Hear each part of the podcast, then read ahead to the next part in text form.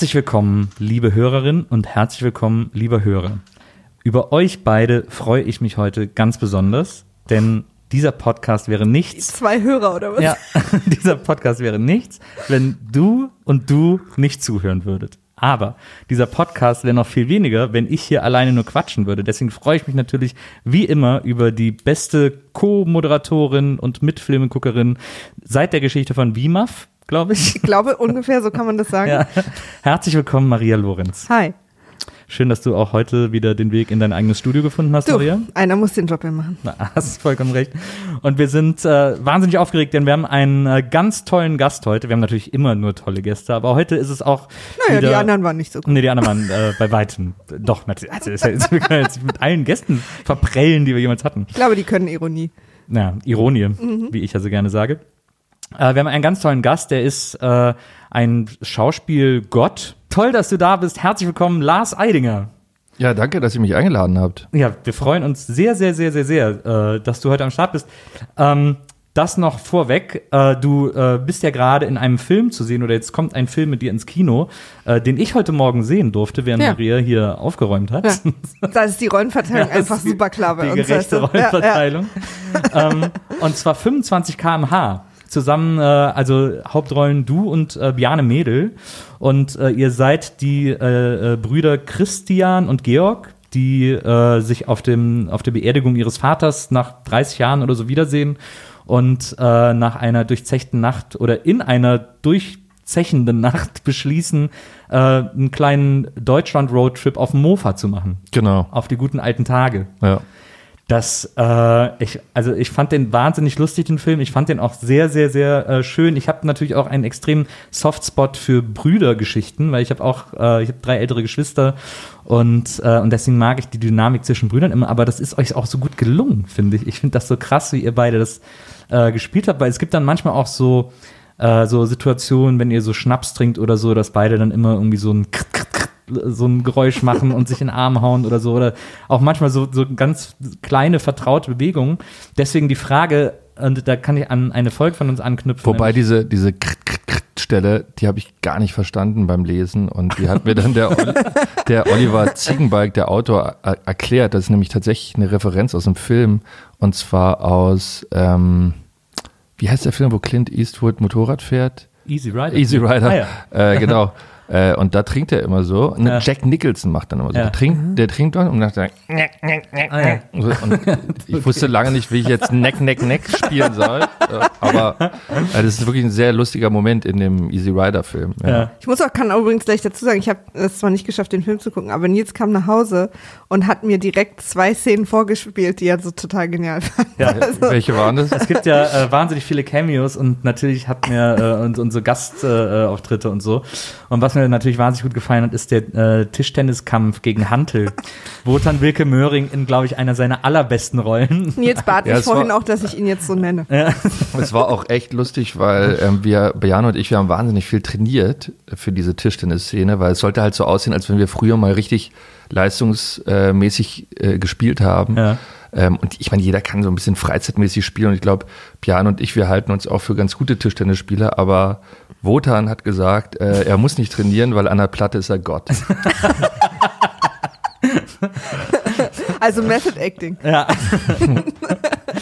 Und das war, das hat mir wahnsinnig, ich fand diese ganze Szene natürlich auch, äh, wie die dann noch weitergeht, wie das dann auch noch so eskaliert mit ihm, mit dieser Verfolgungsjagd. Äh, Das hat mir wahnsinnig gut gefallen. Ich fand das äh, auch, ein- auch eine sehr, sehr lustige Figur. Und ich habe mich tatsächlich gefragt, ob Bjane und du, ob ihr mal irgendwie einfach, weil das hatten wir nämlich zuletzt bei Im Körper des Feindes mit Nicolas Cage und äh, John Travolta, dass die vor dem Film irgendwie drei Wochen zusammen gewohnt haben, damit sie äh, den anderen dann auch gut verkörpern Nee, damit sie können. den anderen studieren Ja, können. studieren Und ich dachte so, ich würde sehr viel Geld bezahlen, um da mitgewohnt zu haben und die beiden zu beobachten, wie sie sich studieren. Die beiden total irren Typen. Und ihr habt aber so, ihr wart so wahnsinnig vertraut äh, in diesem ganzen Film. Deswegen habe ich mich gefragt, ob ihr vielleicht so ein bisschen näher dann zusammen abgehangen habt und so. Nee, tatsächlich nicht. Ich meine, da gibt's ja unterschiedlichste Methoden. Ne? Also Danny der Lewis, der dann ich meine, es würde bei einem Brüderpaar nicht gehen, aber der sagt, ich möchte die Frau auch, wenn ich die im Film treffe, zum ersten Mal sehen. Ja. Ja. Ähm, ich ich finde es manchmal auch relativ fahrlässig von Seiten der Produktion. Oft hat es auch mit den Terminen der Schauspieler zu tun, dass die dann einfach keine Zeit haben, vorher zu proben. Ja. Aber dass man so darauf vertraut, dass es schon funktionieren wird. Und Ja. das kann man dann schon auch oft ähm, den Castern zugutehalten. Ja, die sagen, ich stelle mir die beiden vor und es könnte funktionieren, Bjarne Mädel und Lars Eidinger als Brüder.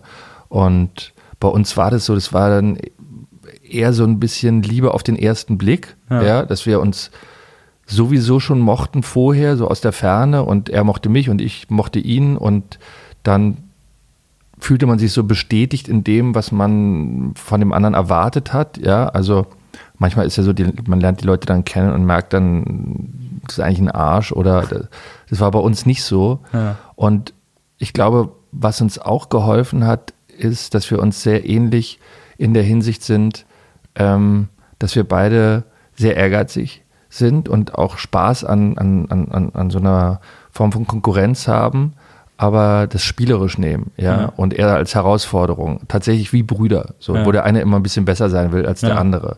Und dass man sich aber auch freut über den anderen, wenn dem was gelingt, ja, und mich, ist jetzt vielleicht ein bisschen blöd, wenn ich die Geschichte erzähle, aber sie fällt mir gerade ein. äh, Björn und ich, wir haben auch jetzt schon das ein oder andere Interview zusammengegeben und Björn meinte immer, es gab so einen Moment, ähm, als wir zusammensaßen bei einer Feier, es werden ja auch teilweise so während den Dreharbeiten schon so erste Muster gezeigt oder so Ausschnitte. Ja, Ja, ja. Und da war er gerade zu sehen und er hat rüber geguckt zu mir und ich habe mich über ihn amüsiert. So. Ich meine, es klingt jetzt so einfach, Ja. aber er meinte, das hat ihn einfach total gefreut. Ja, dass er sieht, das ist keine Missgunst, Ja. sondern ähm, man gönnt sich das Ja. äh, gegenseitig.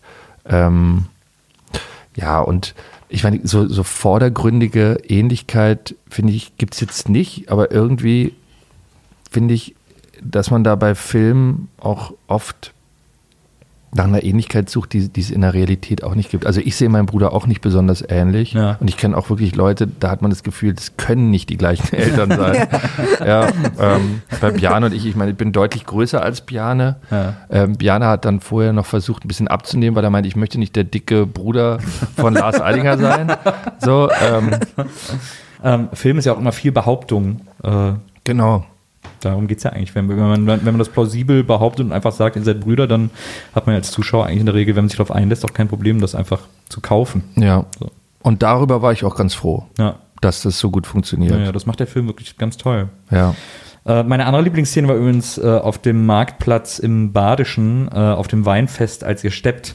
Ja, ah, ja, Wie echt? geil ist, weil, okay. ich, weil ich seit Jahren, ich wollte immer steppen lernen, weil ich dann mit einer Punkrock-Band ein Stepp-Solo machen wollte.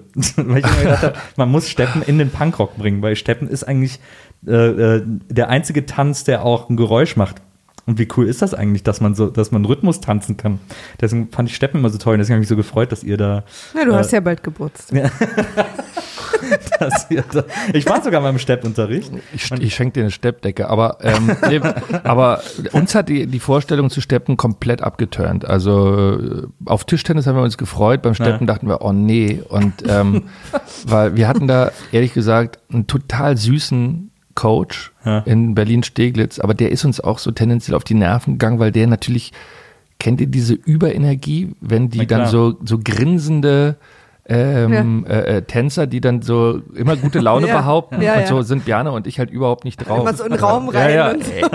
Nein, müsst es einfach verkaufen. Auf Am Ende müsst es ja.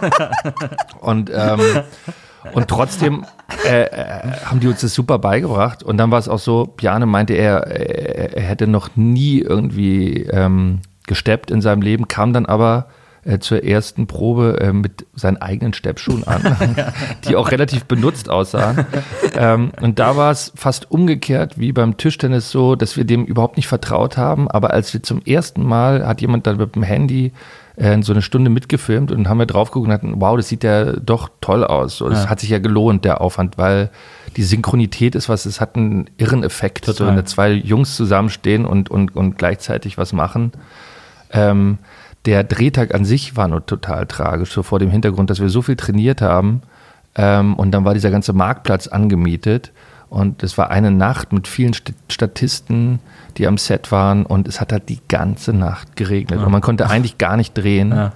Ähm, und ich weiß noch, wie der Regisseur Markus Goller auch irgendwann echt einen Schrei losgelassen hat, als er gesehen hat, wie ähm, die Bühne, auf der wir gesteppt sind, ähm, beim ersten Take aussah und am, beim letzten, weil das konnte man einfach nicht zusammenschneiden. Ja. Ja. erst war sie noch einigermaßen trocken, am Ende war sie einfach spiegelblank und, und dunkel. Ja. Ähm, und das sind ja alles so Kriterien, mit denen man sich so bei so einem Dreh auseinandersetzen muss. Und wir hatten dann Mini-Zeitfenster, wo mal ganz kurz kein Regen im Bild war.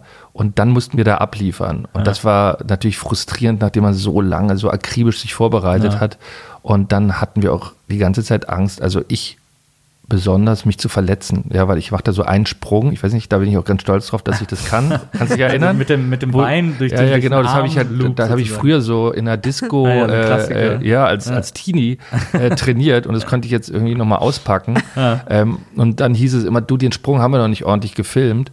Äh, und da habe ich immer Angst gehabt, dass ich mir weh tue. Ja, das glaube ich. Das war ja sogar auf Pflasterstein, ne? Also ist ja dann auch, da landet man doch dann auch so. Ja, und das fand ich irgendwie, das war ein Einfall von mir, weil das habe ich irgendwo mal in einem Film gesehen und das fand ich, finde ich total schön, dass es da vorkommt, äh, weil man sich ja fragt, äh, haben die jetzt ihre Steppschuhe dabei oder so? Und dann hatte mir der Stepptrainer erzählt, dass die teilweise so Kronkorken nehmen und die Ja. in die äh, Sohlen drücken und dann, und das, so fängt ja die Szene an, Ja. dass, dass der Christian, den ich da spiele, die Kronkorken nimmt und sich den von unten in den Schuh reindrückt und sagt, Ja. okay, ich zeige euch jetzt mal was. Ja, das war, äh, das hat mir wahnsinnig gut, also es waren so zwei äh, der Outstanding-Szenen, aber äh, ansonsten hat mir das, äh, hat mir das alles auch einen ganz, ganz großen Spaß gemacht. Ich habe sofort auch wieder, ich habe immer Bock auf so, was ich immer gut finde, sind so sinnlose äh, Urlaube ähm, oder so sinnlose Trips. Ich habe äh, Kann es bestätigen? ich bin im Frühjahr, äh, weil ich mich auf Facebook mit äh, dem halben Ruhrgebiet angelegt habe, bin ich durchs Ruhrgebiet gewandert, weil, äh, weil ich gesagt habe, so ja, wenn man durch den Zug fährt und man fährt so durch Dortmund, Essen und so, das ist echt im Arsch, alles es tut mir so leid, weil ich mag das Ruhrgebiet und so. Und dann haben wirklich tausend Leute kommentiert, ja, wenn man nur aus dem Zug guckt, dann sieht ja alles scheiße aus, äh, du kennst das Ruhrgebiet gar nicht. Und dann habe ich gesagt, okay, ihr habt recht, Daraufhin hat Nils sich bei mir drei Wochen abgemeldet und ist einfach zu Fuß durchs Ruhrgebiet gelaufen, Ah ja? bin ich, weil er dachte, naja, dann gucke ich es mir dann an. gucke ich mir halt so langsam wie möglich an. Und? Bin ich dann durchgelaufen. Der Eindruck hat sich aber bestätigt. Naja, also ich mag das Ruhrgebiet. Das ist nicht so kaputt, wie ich gedacht habe. Ich mag das auch. Es ist aber auch deutlich langweiliger, als ich gedacht habe. Also dafür, dass das so viele verschiedene Städte sind, merkt man das gar nicht, dass man von einer anderen Stadt in eine andere Stadt kommt. Ja. Das ist so fließend. Im Grunde genommen ist das Ruhrgebiet eine riesen Vorstadt äh, mit so ein paar äh, Einkaufszentren dazwischen. Aber das ist ja auch ein bisschen Thema des Films und das finde ich auch ganz interessant, dass man oft dem Irrtum erliegt zu denken, Städte wie Hamburg, Berlin, München, Frankfurt wären repräsentativ für ein Ja. Land, ja. Ja. Und in dem Film sieht man aber, dass diese Ortschaften und Landstriche eigentlich Deutschland sind, ja. Ja. Und da so den Fokus drauf zu lenken, finde ich eigentlich einen guten Ansatz, ja. Auch, ich habe dann teilweise mit dem Theater waren wir auch schon so auf Gastspiel in Ludwigshafen, ja, oder Duisburg oder so, Ja. wo du, da gibt es ja dieses Phänomen, die Leute, die in den äh, Gegenden wohnen, kennen das, dass eigentlich sich das ganze Stadtbild komplett auflöst. Die ganzen Läden machen zu. Die Altstadt ist meistens total wie so eine Geisterstadt, total verlassen. Da gibt es dann noch den ein oder anderen Import, Export oder so Wettbüros, aber die eigentlichen Also Läden. Shisha-Bars. Ja, die, die eigentlichen Läden ziehen alle in eine riesige Mall. Ja, Ja. auch in Ja. Dessau war das so. Und dann findet da das Leben statt. Das finde ich schon ganz schön trist. Ja. Ich mochte auch immer draußen rumlaufen, um von einem Geschäft ins andere zu kommen. Ich mag das Mhm. immer nicht, dass ich in ein Haus reingehe und dann bin ich da mehrere Stunden. Ja, das ist diese, aber diese Innenstädte, dieses Innenstädte-Sterben. Es gibt ja zum Beispiel äh, in der Eifel, meine Eltern leben in der Eifel und es gibt so ein Dorf Bad Münstereifel. Es war immer ein riesiges Ausflugsziel, weil Absolut, da kennen alles wir so, alle. weil das alles so schöne Fachwerkhäuser sind und so. Und da haben nach und nach alle Läden zugemacht. Und jetzt ist mittlerweile Bad Münstereifel äh, eine riesige, äh, wie nennt, wie nennt das, ein riesiger Outlet. Da sind in allen äh, Ladenlokalen nur noch Outlets drin. Ein so ein Typ hat das so gekauft, einfach alle Läden in der Innenstadt und hat aus der gesamten Innenstadt ein Outlet gemacht. Das ist Hm. total krass. Schräg. Weil die bauen ja immer so extra Dörfer für diese Outlet-Dinge und da hatte der halt das Dorf schon fertig und hat dann da das Outlet Oh reingehauen. Bestimmt total schön da zu wohnen. Ja, glaube ich auch. Aber das stimmt, also das fand ich tatsächlich auch äh, schön in, äh, in 25 km/h, dass da, ich fand dieses Deutschlandbild da drin sehr, sehr, äh, äh, sehr treffend. Sehr präzise äh, gefilmt, weil Deutschland genauso schön ist. Da gibt es ja auch so wahnsinnig, wahnsinnige Beauty-Shots über den, ganz am Anfang fliegt die Kamera so von oben über den Schwarzwald, das sieht schon so Hammer aus und so. Ja. Und dann gibt es halt diese totale Tristesse immer überall. Das fand ich echt super. Das hat mir wahnsinnig gut gefallen. Ja, schön. Dein großer Softspot für Tristesse. Ja, ich habe ja ein ganzes Buch über Tristesse geschrieben. das stimmt. Wir Ähm, machen viele Urlaube getrennt. Ich kenne ja, ich, ich, ich, ich, ich habe den, äh, den, den Begriff Softspot kenne ich gar nicht. Habt ihr schon Nee? zweimal gesagt? Ja. Was ist das? Also, Na, wenn man etwas, wenn man äh, irgendwie etwas das ist mag, für einfach empfänglich, oder? Ja, was? genau, Genau. genau. Oh, Finde ich gut, ja. Ja. Ich bin, glaube ich, ein einziger Softspot. Dann ist natürlich die große Frage, hast Gut, du auch einen. Softspot für Rocky 2? Wow. Ja, ich habe mich ja so ein bisschen erschreckt, als ich das gehört habe, dass ihr heute über Rocky 2 sprechen wollt. Ähm, weil den habe ich damals natürlich gesehen. ja. Aber wenn ich ehrlich bin, habe ich ihn mir jetzt nicht nochmal angeguckt. Wir müssen Ja. jetzt sozusagen in meiner Erinnerung kramen. Ja, das machen wir doch gerne. We- Weißt du, meinst du, du hast ihn geguckt, als er rauskam oder dann, wenn er mal irgendwann im Fernsehen lief? Nee, Ja, damals hat man ja so Filme fast immer so ein bisschen verbotenerweise bei dem einzigen Kumpel in der Klasse geguckt, der einen Videorekorder ja, hatte. ja, ja, genau. Also da habe ich alles gesehen, der Weiße Hai, Star Wars, äh, Rocky, Ja. Karate Kid. So. Stimmt, wir hatten auch keinen Videorekorder. Ich muss Ja. das auch mal bei Freunden gucken. Das Einer- war Andreas Tiel Lindenkron hieß der. Bei dem habe ich die ganzen Sachen geguckt. Bei dem Weißen Hai wünschte ich mir nach wie vor, ich hätte ihn nicht gesehen. Bei Rocky 2, ja, der ist mir in guter Erinnerung geblieben. Irgendwann habe ich mal Rocky 5, gibt es glaube ich mittlerweile, oder? Sechs gibt es. Sechs. Ja. Also Ah, äh, den, genau, ich glaube, fünf und sechs sind aber diese beiden neuen sozusagen. Nee, ne? nee. Nee? 5 und äh, 6 ist der gleiche. Nee, sechs ist. Äh, Das wäre ja hier. Ja. Hätte keiner gemerkt. Rocky 6 ist ja Rocky Balboa, das ist so der Alters-Rocky. Ja. Und Rocky 5 war der letzte, äh, der quasi noch näher an den anderen Rockys ist. Ah, ja. Aber das ist ja der verbotene Teil, über den man nicht sprechen darf. Weil Ah, das eigentlich kein richtiger Also Rocky-Film der ist. Voldemort der Rocky-Filme, oder Ja, was? da wird Rocky dann so Trainer von so einem Hafenboxer und das ist so totaler Schrott. Ah, ja. das ist 5? Ja, Gut, dann habe ich 6 gesehen. 6 ist der, wo sein Sohn mit ihm Genau. abrechnet. genau, wo er es nochmal wissen will. Weil das fand ich, ich meine, ich weiß nicht, ob ihr die Erfahrung teilt, aber ich gucke wahnsinnig gerne im Flugzeug, so auf Langstreckenflügen, Ja. Filme, auch Ja, wenn der auch. Monitor so klein ist, aber Ja. es ist ein ganz anderes Gucken. Finde ich auch. Und ich habe auch so das Gefühl, ähnlich wie man ja sagt, ähm, dass man in den Bergen, dass der Wein anders schmeckt, ja, so, ähm, ist es so, dass ich das Gefühl habe, ich reagiere ganz anders auf Filme. Ich bin auch viel äh, näher am Wasser gebaut. Ja. Äh, ich habe, ich, ich weine vielleicht selten so viel wie im Kino, äh, wie im Flugzeug. Vielleicht der Luftdruck, oder? Film, ja, sowas. Mein, ja, ja, das ist ja beim Wein so. Ja, ja. Das kann schon sein. Keine Ahnung. Also bei mir ist auch, ich, das ist bei dir bestimmt anders, aber bei mir ist ja so weite Streckenfliegen auch oft damit verbunden, dass ich mal aus meinem Alltag weggehe oder irgendwie, dass ich so aus dieser gewohnten Umgebung rausgehe. Und da ist man ja in so einer Reise eh schon in so einer ganz anderen Stimmung, so manchmal so ein bisschen Fernweg oder Heimweg oder ja, alles genau. so auf einmal. Und dann ist man ja in diesem Kleinen auch so ein bisschen eingesperrt und der, der Film ist quasi so die einzige Rettung, dass man jetzt hier nicht mit diesen Leuten ist, so. Und dann auch immer dieser erste, dieser Film wurde so zurechtgeschnitten für den Screen, kommt der dann immer so und ich bin immer so, ist okay für mich. das ist immer so, das für mich ist, ist okay. Danke, dass ihr es nochmal sagt. Und ich gucke dann auch immer so vier, fünf Filme, so viel ich schaffe und bin dann auch immer sehr, äh, die bleiben mir auch immer mehr in Erinnerung als Ja. die, die ich hier so gucke. Ja, Ja. und ich finde es dann aber auch immer so äh, äh, lustig, wenn man dann so rausgerissen wird und Ja. gerade wenn man am Angst. Weinen ist, dann kommt jemand und, und, gibt einem was zu essen oder so. Also es ging mit tatsächlich so bei Rocky äh, 6, ja, diese, Ja. diese Abrechnung mit dem Vater, irgendwie Ah, hat mich das bewegt, ja, und das hat mich auch überrascht, weil ich jetzt Mhm. Rocky 6 nicht angeguckt habe in der Vermutung, dass, dass mich das zu Tränen rühren würde. Ja. Aber es war in dem Moment so und dann gab es gerade das Essen und ich saß so völlig verheult und sie, mir- ich hoffe, sie hat da nicht mal mit dem Seitenblick geguckt, was guckt er denn eigentlich? Und dann, ah ja, Rocky Ich glaube, 6. die sind es gewöhnt, äh, dass die Leute weinen, wenn es Essen gibt. Ah, ja, wahrscheinlich. Ich ja, oder auch wenn diese Durchsagen kommen, ja, bitte irgendwie, jetzt wird es ein bisschen bumpy und so schneiden sich alle andere und wird ja auch mal der Film kurz Genau, unterbrochen. stimmt. du hast gerade auf deinem letzten Langstreckenflug Infinity War geguckt, ne? Ja. Avengers, musst du da auch weinen am Schluss? Ist ja auch ein krasses Ende. Äh, nee, ich war ganz schockiert. Und ich wollte mit meinem Bruder darüber reden, der neben mir saß und der war eine halbe Stunde hinter mir in dem Film. Und ich musste dann warten. Oh, der weiß das noch nicht. Aber kennt ihr das, dass man dann eigentlich immer so beim Nachbarn die ganze Zeit mitguckt? Ja. Weil man Gefühl hat, der hat den besseren Film. Ja.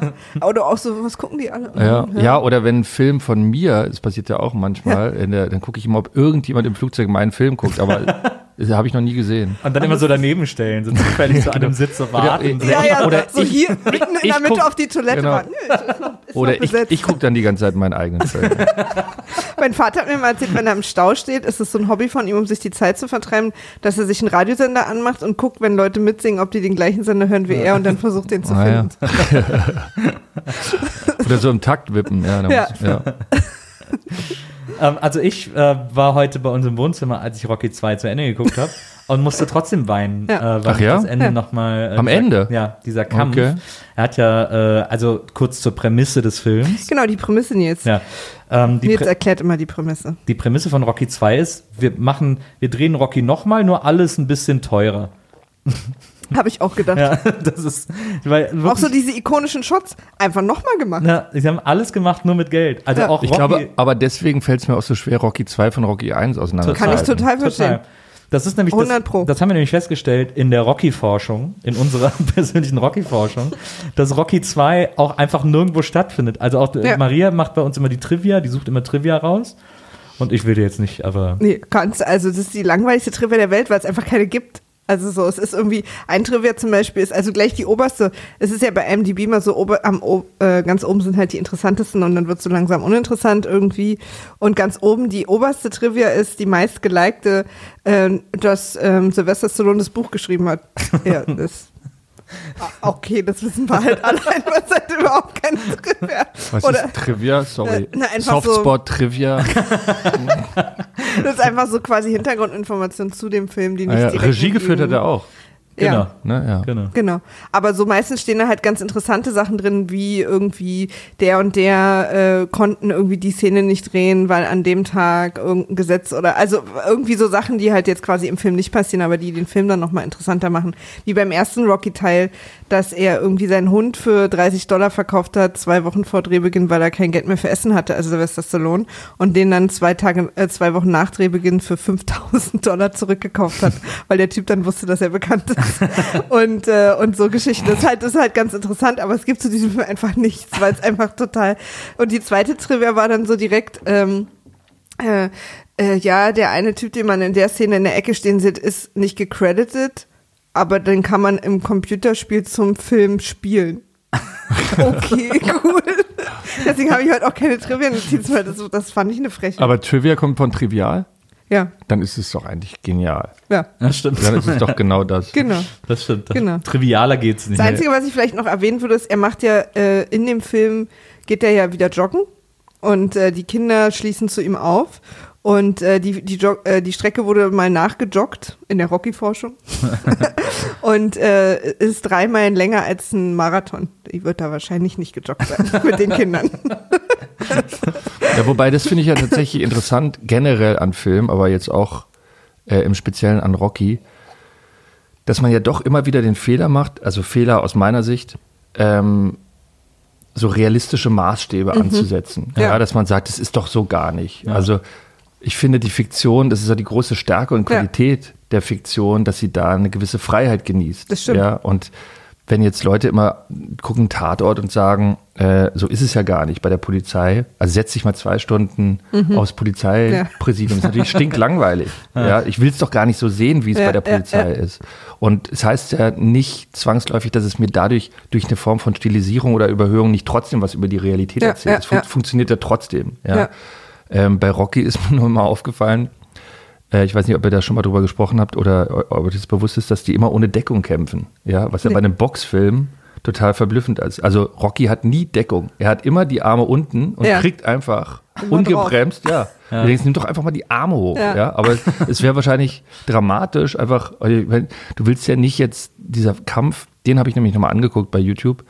Ähm, der, der, du willst jetzt nicht zehn Minuten sehen, wie einer auf die Deckung haut. Du willst natürlich sehen, wie der immer eine, äh, wie der jedes. Mal eine verpasst kriegt, ja. Aber müsst ihr wirklich mal darauf achten. Rocky kämpft immer mit den Armen Ah, unten. lustig. Aber da Aber ist, so sieht er auch aus zum Schluss. Da ist, glaube Ja. ich, da ist aber, glaube ich, auch dann der Trick der Filmemacher gewesen, dass die das permanent thematisieren. Die sagen ja immer, der hat Nehmerqualitäten, Rocky kann mehr nehmen Ja, als ja, jeder genau. andere Boxer. Und, Und es so. ist ja von über den Apollo Creed, äh, sein Gegner, wird ja die ganze Zeit immer quasi gesagt, der ist der, der am härtesten austeilen kann und so. Das ist der, der am krassesten irgendwie die Leute immer aufs Parkett schickt und so. Sagt man das so? Ja, Keine so Ahnung. Aufs Parkett, doch, doch. Ja? Ja, aber habt ihr schon mal drüber nach, oder das war zumindest so ein Gedanke, den ich hatte, habt ihr mal darüber nachgedacht, was das für eine Bedeutung hat in der Zeit, dass äh, Apollo, heißt er so? Apollo Creed. Apollo, ne? Ja, dass der schwarz ist. Also, dass, dass mir da gezeigt wird, ein Schwarzer mit einem kompletten schwarzen Trainerstab kämpft gegen Weißen und am Ende äh, gewinnt der Weiße. Beziehungsweise, ja, wir haben im ersten Teil da so ein bisschen drüber gesprochen, weil im ersten Teil auch mit äh, so, so super rassistischen Äußerungen noch sehr lax umgegangen wird. also der Trainer von Rocky, Mickey, äh, ist halt super krass so in seinen Äußerungen, was, was, was äh, auch so eben aber alle Minderheiten angeht. Der, und das wird aber in dem Film quasi nicht, wie es heute dann so gemacht wird, dass es so dargestellt wird, als wäre den Filmemachern quasi auch klar, dass das jetzt provokant ist und nicht okay, sondern als wäre das einfach, ja, ja, so, so reden wir doch jetzt alle. So. Und das ist mir aufgefallen, zumindest, dass es im zweiten Teil nicht mehr so ist. Also, dass die Rolle von dem nicht mehr so ist. Ja. Äh, das haben sie geändert. Aber ähm, ja, ja, klar, dass das quasi so die schwarze Community gegen äh, vor allen Dingen die italienische eigentlich ist. Es wird ja auch immer sehr stark betont, dass Rocky Italiener ist. Aber Ja, ist ja auch, äh, wenn man das weiterdenkt und ich glaube, das ist dann Rocky 3 ne, mit Ivan Drago. das ist Rocky 4. Rocky Drei 4. ist mit Mr. T. Ach so, okay. Ich glaube, den habe ich ausgelassen. Das ist so für mich wie das iPhone 9. So. ähm, nee, aber aber da, da ist es doch so, da wird doch dann Apollo totgehauen von dem Ivan Drago. Ne? Ja. Und dann, da- das ist so, das ist natürlich so der, guck mal, Ja. T ist schon wieder schwarz. Ja, ja. Und Ivan Drago ist einfach der böse Russe, Ja. der dann den, äh, den, den, den besten Kumpel totschlägt. Ich habe auch so das Gefühl, dass quasi all diese, diese Sachen, wo, wo man quasi kein, kein vermeintlich kein Gehirn braucht, also all diese sehr körperlichen Dinge immer sehr viel von so die Italiener und die Schwarzen und so, die alle einfach so nur sich durch diese Kraftsachen und nicht unbedingt an der Börse ausdrücken können, dass das immer auch einem oft so begegnet. Ja, bei Rocky 4 ist ja auch noch, da hat ja äh, vor dem Kampf, in dem Ivan Drago Apollo Creed totschlägt, ähm, hat ja auch Apollo einen Auftritt mit James Brown, der Living in America. Ah, ja, Ja, das ist ja, aber auch stimmt. genial. Mit so Feuerwerk und Amerika fahren. Ja, und ja. So. Also Apollo, das große Problem von Apollo ist ja, dass er äh, jeden Kampf im Vorfeld absolut übertreiben muss. Apollo Ja. ist so ein Stimmt, im Großmaul. ersten Teil ist er doch auch, kommt er doch auch in so einem, äh, in diesem Amerika-Outfit. Genau. Das ist jetzt im zweiten Teil nicht so. Am ersten lässt er sich doch auf so eine Amerika-Flagge auch irgendwie reintragen Genau. oder so. Und jetzt im zweiten Teil äh, beim großen Kampf, das, das ist ja der erste und glaube ich auch einer der einzigen Kämpfe, den er wirklich ernst nimmt. Man sagt ja auch immer, dass Apollo immer nur so, der macht immer so viel Show im Ring.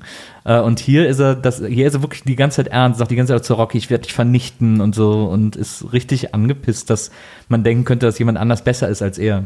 Aber das ist ja, ich glaube, dass auch äh, gerade äh, Profisport in Amerika, auch in den 80ern und 70ern und so, ähm, eine der Chancen sozusagen war, äh, zynisch ausgedrückt, ähm, für Schwarze überhaupt äh, von einer größeren Masse äh, in Amerika wahrgenommen zu werden und äh, wertgeschätzt zu werden. Also äh, man denke an äh, Muhammad Ali, äh, der ja auch ähm, schon früh ein Star, ein, ein, ein Starboxer war ähm, und der wahrscheinlich auch wahnsinnig viel Wichtiges geöffnet hat für die Rechte von Schwarzen oder auch viele Läufer und viele Footballspieler und so. Babe Ruth, Baseball.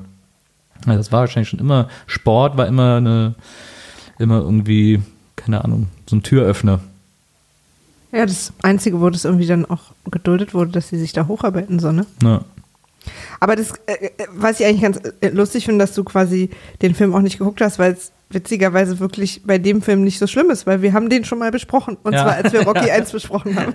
Das ist einfach, das- die Idee ist so, so am Anfang sagt er, ich will nicht boxen und, und das einzige, der einzige Unterschied ist, er ist mit Adrian halt schon zusammen. Ja. So, aber er will nicht boxen und dann geht er zu seinem Trainer und dann sagt er erst nee und dann sagt er erst doch und dann gibt's die Montagen und dann rennt er wieder die Treppe hoch und im Sonnenuntergang und, äh, und am Ende boxt er wieder gegen den gleichen Typen. Im, in der gleichen Halle.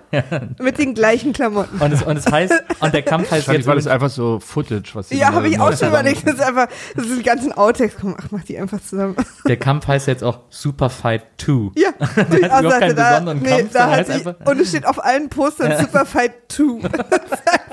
Guckt ihr die Filme eigentlich im Original? Ne, wir gucken, die- also jetzt haben wir synchronisiert geguckt. Ja, gerade diese 80er, 90er Filme finde ich eigentlich, weil die hat man ja auch früher irgendwie in Deutsch Das stimmt, gesehen. ja. Aber finde ich deswegen, so ich frage deswegen, weil ich habe jetzt dieser, dieser Mhm. YouTube-Ausschnitt, der war auf Englisch. Und ich mag eigentlich die Synchronstimme von äh, Sylvester Stallone, Ja. aber die Originalstimme ist nochmal viel, viel besser. Der nuschelt aber wahrscheinlich krass, ne? Nee, eben nicht. Also Ah, ja. es ist doch immer das Phänomen, ich, ich bin komplett mittlerweile gegen Synchronisation. Ja. Ich, ich, ich muss mich ja teilweise auch selber synchronisieren, wenn ich jetzt auf Englisch drehe Ja. Ähm, und merke immer äh, mehr, ich will es eigentlich nicht mehr. Ja. Ich will, ich will, das ist eine Branche, die will ich eigentlich komplett abwürgen. Ich will es einfach nicht, ja, ich will es einfach nicht und, und Ja. ich würde auch allen Leuten raten, diese Filme einfach zu boykottieren, ja, weil die Lo Deutschen sind ja auch, und wenn ich mich nicht täusche, ist es sogar eine Erfindung der Nationalsozialisten, äh, synchron, das ist ja was, eine Kultur, die in allen anderen Ländern, es gibt ein paar Ausnahmen, aber gar nicht stattfindet und deswegen sprechen auch alle äh, um Klassen besser Englisch als wir. Deutschen sind ja die einzigen, die so deutsch klingen, wenn sie Englisch sprechen, ja.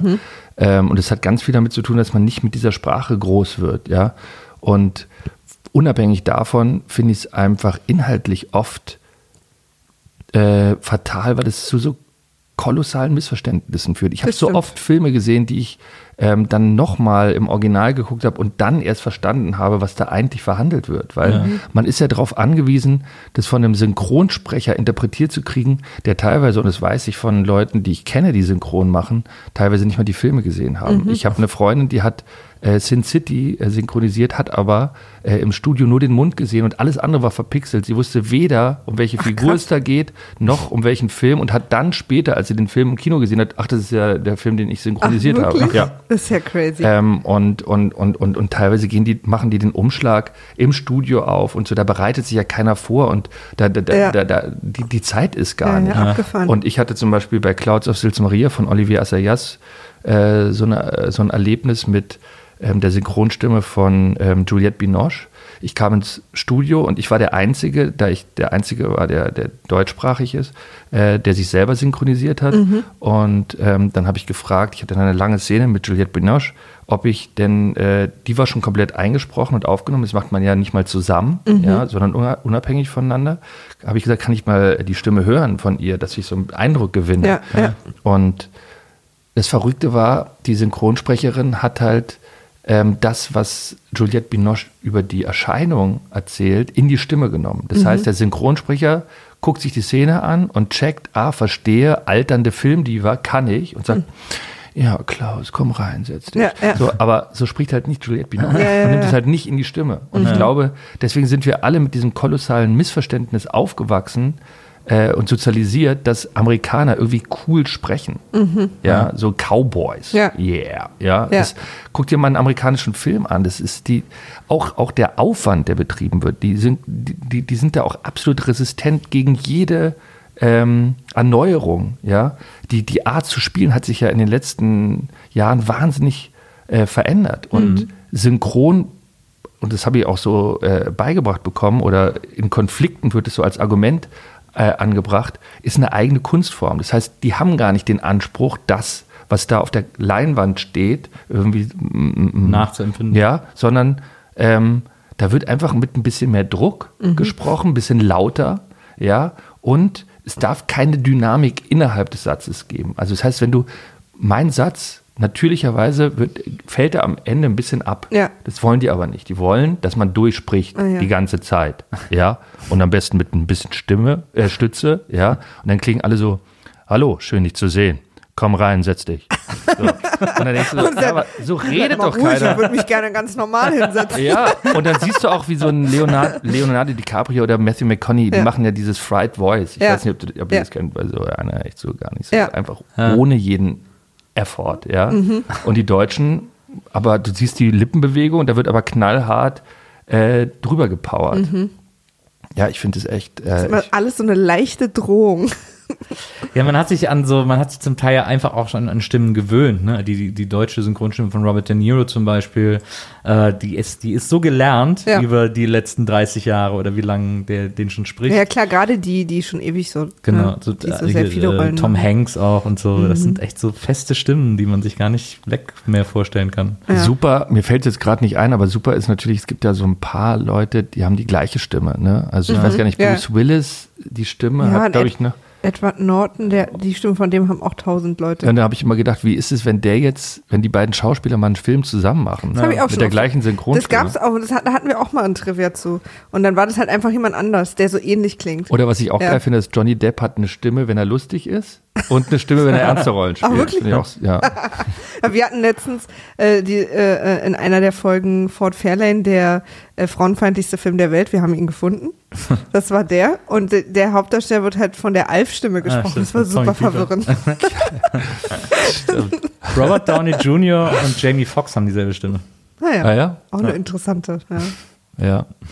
Ja, das ist ja auch so ein Ding, ne? Diese, das ist ja auch schon ja nahezu rassistisch, diese Ja. Stimme, die man Eddie Murphy verpasst, ja, oder überhaupt so, so, so schwarz in den Seine 80er Jahre Beverly Film. Hills, ja, Immer ja. dieses völlig überdrehte, ähm, Diese- hey, Mann, ich kann's kaum glauben. Also, wo du immer denkst so, wow. Und dann hörst du das Original. Und Oder, der redet einfach ganz normal. Ja. Also schon schnell, Ja, aber einfach genau. ganz normal. Ja. So.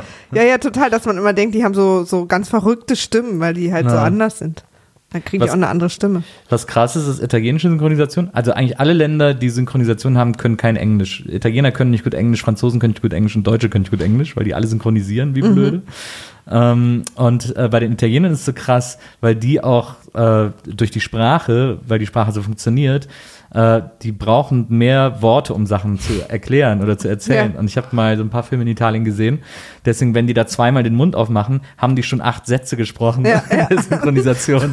Das ist so krass. Die, du, siehst die auf, du siehst die auf dem Bildschirm, die machen so zweimal den Mund auf und zu und in der Zeit sagen,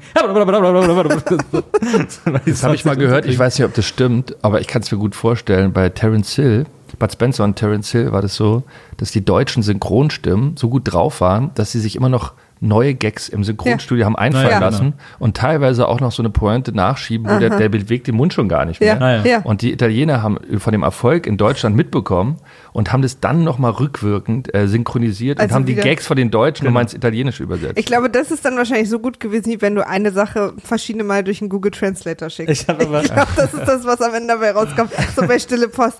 Keine Ahnung, was dieser Film noch bedeutet. Was ist mein Leben? Aber das habe ich auch gehört, dass sie manchmal aus, aus relativ ernsten oder so Actionfilmen einfach Komödien gemacht haben. So. ja. So, das, Na, die große Rainer Brandt-Synchro. Aber ich habe mal, ich habe zuletzt äh, in, so einem, in so, einem kleinen, so eine kleine Biografie von Bud Spencer gelesen und da stand drin, dass der äh, manchmal zum Set kam und den Text nicht konnte, weil er keine Lust, der fand Textlernen einfach ätzend. Der zum Teil, haben die ja dann, also später vor allem immer auf Englisch gedreht und der fand es zum Kotzen, Text zu lernen. Und deswegen hat er immer den Text gesprochen, hat dann zum Schluss immer genuschelt in der Hoffnung, ja, wird schon irgendwie so klingen, wie das, was ich heute sagen soll. Das fand ich so gut. Hat immer so, ja, ich, ähm, dann, aber Bart, du sollst doch sagen, ja, hab ich doch gesagt, was wollt ihr denn? Und so, so war der dann die ganze Zeit. Es gibt ja auch die Theorie, oder es gibt auch so einen, so einen Ausschnitt, das hat mir neulich ein Kollege in der Garderobe äh, im Theater gezeigt, ähm, wo, wo jemand den nachspielt, der mit ihm ge gearbeitet hat, ähm, dass diese ganze Spielweise, die ja eigentlich so auch die Art zu spielen revolutioniert hat von Marlon Brando, daher rührt, dass er einfach in den Pausen lesen musste, wie es weitergeht. Ja? Und, also, dass es so ganz lange, sehr, sehr bedeutende Pausen gibt, wo er auch ganz oft so, und das war dieses neue Spiel, so dieses, dieses, dieses Kamera abgewendete, ja, und fast verinnerlicht, und dann immer so, dann liest er so.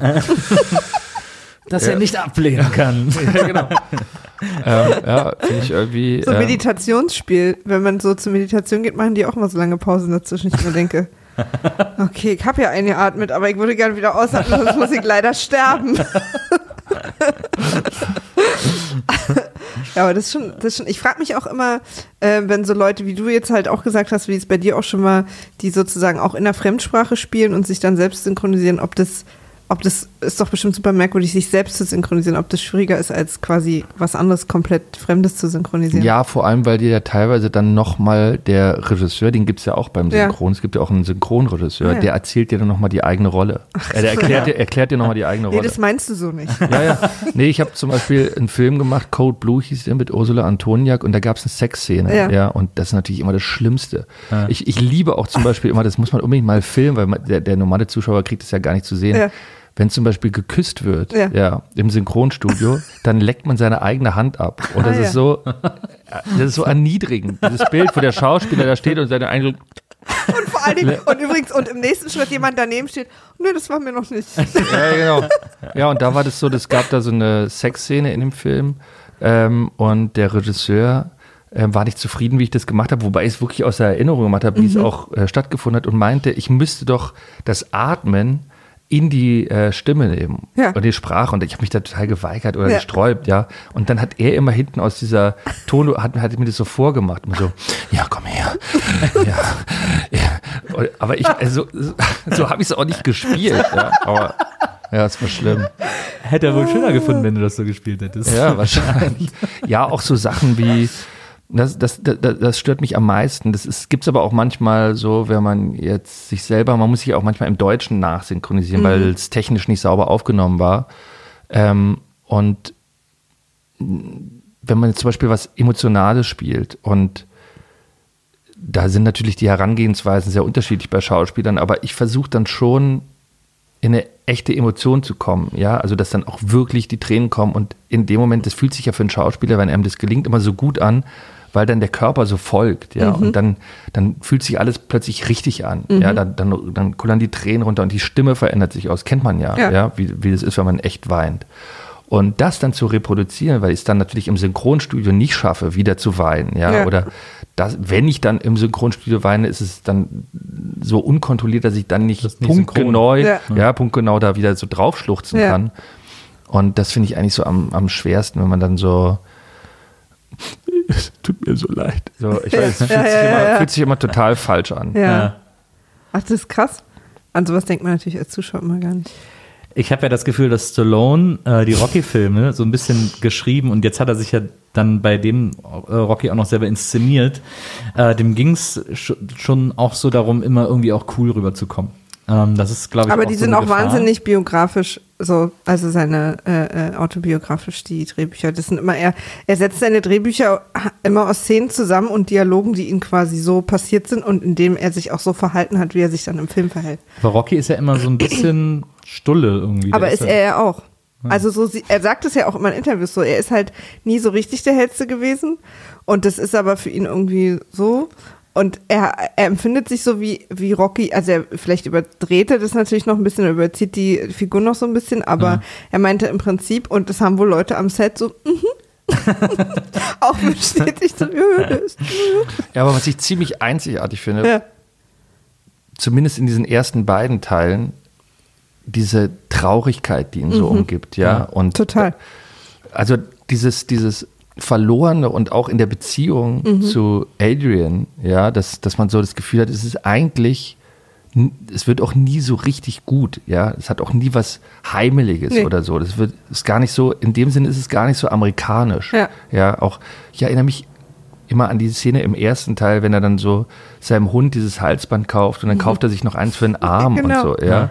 Und wie er so aussieht und auch diese Beziehung zu seinem Trainer und so, es hat irgendwie immer was total Verlorenes. Und das finde ich ziemlich brillant, so wie man, wie man so eine Atmosphäre und so eine Stimmung einfangen kann. Ja, ich weiß auch als Kind, dass mich das da auch immer total traurig gemacht hat, dass ich das Gefühl habe, selbst wenn der am Ende gewinnt, das ist immer ein verlorener Typ. Ja, So, total. Das, während man ja bei allen anderen amerikanischen oder bei den meisten amerikanischen Filmen immer Glauben gemacht wird und jetzt wird alles gut. Ja, ja. Der war zwar mal auf dem absteigenden Ast, aber, Aber- irgendwie Rocky war immer so ein hoffnungsloser Fall. Ja, ja, ist auch so. Und ich, was ich wahnsinnig faszinierend finde an, an zumindest den ersten beiden Teilen, die anderen habe ich jetzt gerade nicht mehr so im Kopf, ähm, ist auch die Dialoge zwischen ihm und Adrian sind nie, als wären die sich wirklich vertraut. Die sind immer sehr irgendwie förmlich und auch als wüssten sie gar nicht so richtig, wie sie miteinander reden sollen. Und deswegen sind die äh, Dialoge und, und das kenne ich kaum aus Filmen, total sinnlos. Also die reden über Sachen, die nirgendwo hinführen, die auch jetzt hier in der Situation uns allen nicht weiterhelfen,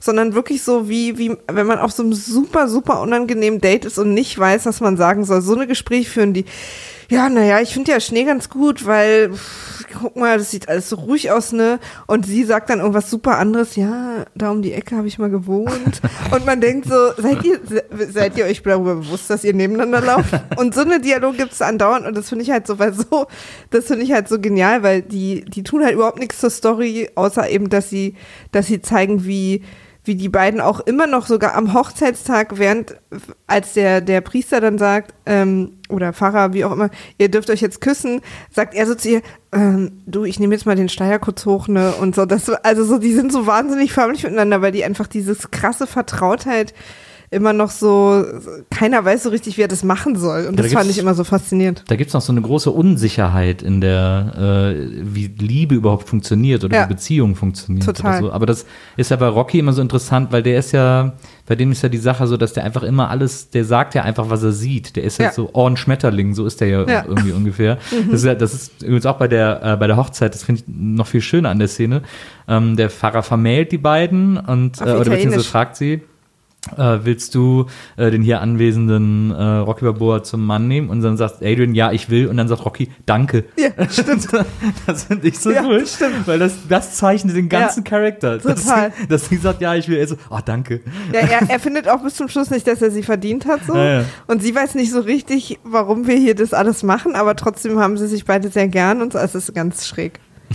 Ja, ich mochte auch diesen Moment im zweiten Teil, der ja auch wahrscheinlich nie, also nie im Leben in einer realen Situation so stattgefunden hat, dass beide zu Boden gehen Ja. Und der Ringrichter beide anzählt. Stimmt. Ja. Also Das ich ich glaube, auch vor- das will- hab ich will- vorhin auch so gedacht, geht das? Ich, ja, genau, würde ich mich, also er steht dann so und zählt Ja. dann beide an Ja. und beide versuchen so, äh, das- ja, beide, beide, beide klettern so Ja. äh, an diesen, an diesen Absperrungen Ja. so hoch Ja. und, und, und, und eigentlich ist Apollo die ganze Zeit oben, aber Ja. im letzten Moment so bei 8, 9 stürzt er dann endgültig Ja. und, und dass man, und dann ist es auch noch so, also soweit ich weiß, ist es doch beim Boxen so, dass man dem anderen schon, dem Gegenüber, also dem Schiedsrichter Mhm. schon irgendwie das Gefühl geben muss, ich kann weiter boxen. Ja. Ja, und erst dann sagt, es gibt ja Situationen, da stehen die zwar, Ja. aber du siehst, die sind einfach völlig. Stimmt, Äh, und dann wird es bricht er den Kampf beendet. ab. Ja. Aber und Rocky steht nur ganz kurz, Ja. er sagt, okay, 10 gewonnen und dann fällt er auch schon wieder um und so. Also, Warst du schon mal bei einem Boxkampf? nee. Ich habe mich vorhin mal gefragt, wie das so, ob ich das, ob ich da gucken könnte. Also, weil ich, ob ich das so gucken könnte, einfach wie frontal jemand ins Gesicht geschlagen wird. Also so dieses mit auch so einer Ja, ich fand immer schon so verrückt die Erkenntnis, das war mir halt als Kind auch nicht klar, ähm, dass die die Handschuhe anhaben, um ihre Hände zu schützen. Mhm. Ich dachte halt immer, ja, die roten, flauschigen Dinger haben die an, damit es dem anderen nicht so ja, wehtut. ja, Ja, Na, ich, ich war ja einmal live, ich war ja beim Schachboxen. Ich weiß nicht, ob ihr wisst, dass das eine Sache ist. es gibt die Schachbox-Weltmeisterschaften. Da muss, ich weiß jetzt nicht genau die Minutenzahlen, aber es wird drei Minuten geboxt, fünf Minuten Schach gespielt, drei Minuten Boxen. Ah, fünf doch, das habe ich schon mal gehört. Okay. Und da war ich hier bei den Weltmeisterschaften äh, noch zu den Zeiten, als ich noch äh, für einen großen Getränkekonzern gearbeitet habe und wir sowas hier organisiert haben. Und äh, das war wahnsinnig faszinierend, weil natürlich in jeder Runde gerade auch so die Gehirntätigkeit abbaut und du die sich einfach beim Schach nur noch Quatsch machen. Also ich war mit einem Kumpel, da, der, echt, ja? der Schach spielen kann und der sagt, als die angefangen haben, waren die beide super gut. Und zum Schluss haben die nur noch Züge gemacht, als hätte ihnen vor einer halben Stunde schnell jemand Schach erklärt, weil das durch das Adrenalin und die Erschöpfung des Gehirns auch nicht mehr mitkommt. Und deswegen ist halt Schachboxen so eine Sache, wo man sozusagen Sehr in beiden Sachen mittelgut sein muss und dann halt schon gewinnen kann, weil man das irgendwie. Ich finde nur interessant die Vorstellung, also man stellt sich ja Ja. immer vor, welchen Einfluss hat jetzt sozusagen das Boxen aufs Schachspiel. Mhm. Ich finde es nur umgekehrt auch gut zu sagen, welchen Einfluss hat das Schach aufs. Boxen. Und zwar, Ja. der nimmt mir die Dame weg und dafür kriegt er so aufs Maul. genau. Ja, und da waren die halt zum Schluss dann natürlich auch nur so mittelmäßig, weil äh, erstmal sich nicht wahnsinnig viele Leute, die Schach spielen, so überhaupt ins Boxen verirren. Also ich glaube, die Auswahl ist dann Und auch. umgekehrt wahrscheinlich Und auch. umgekehrt. Und ähm, weil die nämlich, das wurde, wurde dann irgendwie uns auch erklärt, wir haben ja mit den Leuten dann auch danach noch gesessen und gequatscht, dass man beim Boxen über den nächsten Schachzug nachdenkt. Und das lenkt einen halt auch total ab. Aber du kannst es auch nicht nicht machen, weil wenn du wieder am Schachtisch sitzt, geht halt die Uhr sofort los. Das heißt, du musst die Zeit auch nutzen. Und das ist halt so total, und es war eine sehr verwirrende Veranstaltung. so. Aber ich fand es trotzdem auch total gut. Ich mag ja immer so gegensätzliche Sachen, die sich eigentlich so beißen. Und dann wurde schnell der Tisch geräumt, dann haben die sich im Ring gesetzt. Es gab doch früher den Wettkampf, glaube ich zumindest, den, also haben wir uns immer gegenseitig erzählt. Ich war aber nie da. Äh, da gab es so einen Wettlauf, habt ihr davon mal gehört, um den Schlachtensee. Ähm, und zwei treten zusammen an als, Ti- als Team und haben einen Kasten Bier. Und man Nee, kann sich gehört. entscheiden, ob man erst das komplette Bier trinkt und dann rennt oder mit dem Kasten Bier die Runde rennt und dann kurz vorm Ziel das ganze Bier austrinkt oder ob man unterwegs einfach mal ein, zwei Bier trinkt. Ah ja, also quasi Kraft oder also besoffen oder schleppen. Oh, Genau, so ein bisschen Taktik auch. Habe ich auch mal von gehört. Ja, Ja? ich Ja. Ich glaube, das gibt es an allen möglichen Seen. Ich glaube, ich habe das auch mal von, an, in, als ich in München studiert habe, habe ich das da, glaube ich, auch mal gehört, dass es das da gab. So, ja, was für dich. Ja, wenn wir den Laufpart weglassen und Bier durch Rosé ersetzen, okay. Und See durch Wohnzimmer. Also wir kommen der Sache langsam näher. Also du wärst ein Profi. ich wäre ein Profi. Ich fände äh, ich fänd so Box Mensch ärger dich nicht gut. Ja, Mensch, finde ich auch gut. Mensch ärger dich nicht erfordert ja auch so eine Selbstkontrolle, das finde ich irgendwie noch. Beim Schach kann man sich ja noch ärgern. Ich finde auch so generell diese Spiele gut, die, also dieser Titel, ja, Mensch, ärgere dich nicht. Finde ich Ja. genial, ja. Also weil es auch tatsächlich jedes Mal so ist, dass man sich sich, ärgert. geärgert. Ja. Und das finde ich so wie, also, aber aber das ist so, ist, im, im Grunde ist es ja, ich weiß nicht, da gibt es einen Begriff dafür, ne? Flip-Flop ist doch so ein Begriff, wo das Ding heißt so wie das, Ja. was es klingt. macht, wie es Ich klingt. glaube, Ja. das heißt Ja. Onomatyp. Ah ja, stimmt, ja, Onomanopoetisch, Ja, ja, so so, lautmalerisch, ja. Genau, so wie- Ich habe auch mal gehört, dass diese, So wie Wow. Man sagt doch mal Ackboots, aber eigentlich heißt es, glaube ich, Uckboots. Kennst du die, diese Ja, Feldschuhe? ja, ja. Und die heißen Uckboots, weil es sind eigentlich äh, Schuhe, äh, die die Surfer getragen haben, also eigentlich für Männer. Und die sind dann immer so, nachdem sie den ganzen Tag im Meer waren, haben sie sich, weil sie kalte Füße hatten, oben hatten sie ja Neopren Ja. an und dann haben sie sich diese Feldschuhe angezogen Damit und da war immer noch ein bisschen Wasser drin. Und dann sind sie damit gelaufen, hat es immer so und deswegen heißen die Uckboots. Klingt auch ein bisschen wie ein Techno-Sound. Ja. Oder kennt ihr den. Witz, wo der Mann äh, mit zwei linken Füßen in den Schuhladen kommt und fragt nach Flipflips? Nee, wie geht der denn? Ja, also kommt ein Mann mit zwei rechten Füßen in den Laden und fragt nach Flopflops. Das ist ja wieder der Moment, wo, äh, wo ich euch allen sagen kann, dass wenn ihr ähm, äh, Techno-Musik nachmachen wollt, müsst ihr einfach nur ganz leise und schnell das Wort Tischdecke nacheinander sagen. Weil das funktioniert. Aber mach mal. Tischdecke, Tischdecke, Tischdecke, Tischdecke, Tischdecke. Ach, stimmt, das ist so wie Beatbox mit, äh, Bums die Katze. genau.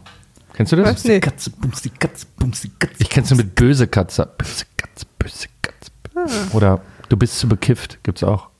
Kennst Leute, du das? das ist ein. Nee, Mach mal. du bist zu bekifft. Hört sich doch nach Beatbox an. Bekifft, du bist zu Ach so. bekifft, du bist Genau. zu bekifft, du bist zu bekifft. Stimmt. Flüstern ist immer noch wichtig. Das ist eine wichtige Anweisung. Das Leute, was den ihr, heute, was ihr heute alle lernt übrigens. Ne? Also ich finde unsere Hörer, also die ganz großen Geschenke könnt ihr einfach. Meine Lieblingsszene in Rocky 2 Ja. ähm, ist die, wo äh, Apollo beschließt, dass er, äh, äh, er, er, sitzt mit seiner Entourage zusammen und denkt so, Da übrigens ganz kurz, Apollo hat ein Büro ja, als quasi Boxer. ja. Und warum? Er hat ein Büro mit einem Schreibtisch, hinter diesem Schreibtisch sitzt er. Was macht Er er ist da halt den ganzen Unternehmer. Tag? Apollo ist Unternehmer. Ja, wirklich jedes Mal. Und dann hat er den auch, sitzt dann vor sich und ich frage mich, warum hat er diesen Schreibtisch? Was macht er denn da? Welche, was für eine Art von Schreibtischarbeit ist denn so sein Ding? Aber das ist doch auch so, dass man sich oft wundert, dass die dicksten Leute Trainingsanzüge tragen. Das stimmt. Der unterschreibt bestimmt auch immer mit so einem, der unterschreibt immer mit so einem Boxhandschuhabdruck.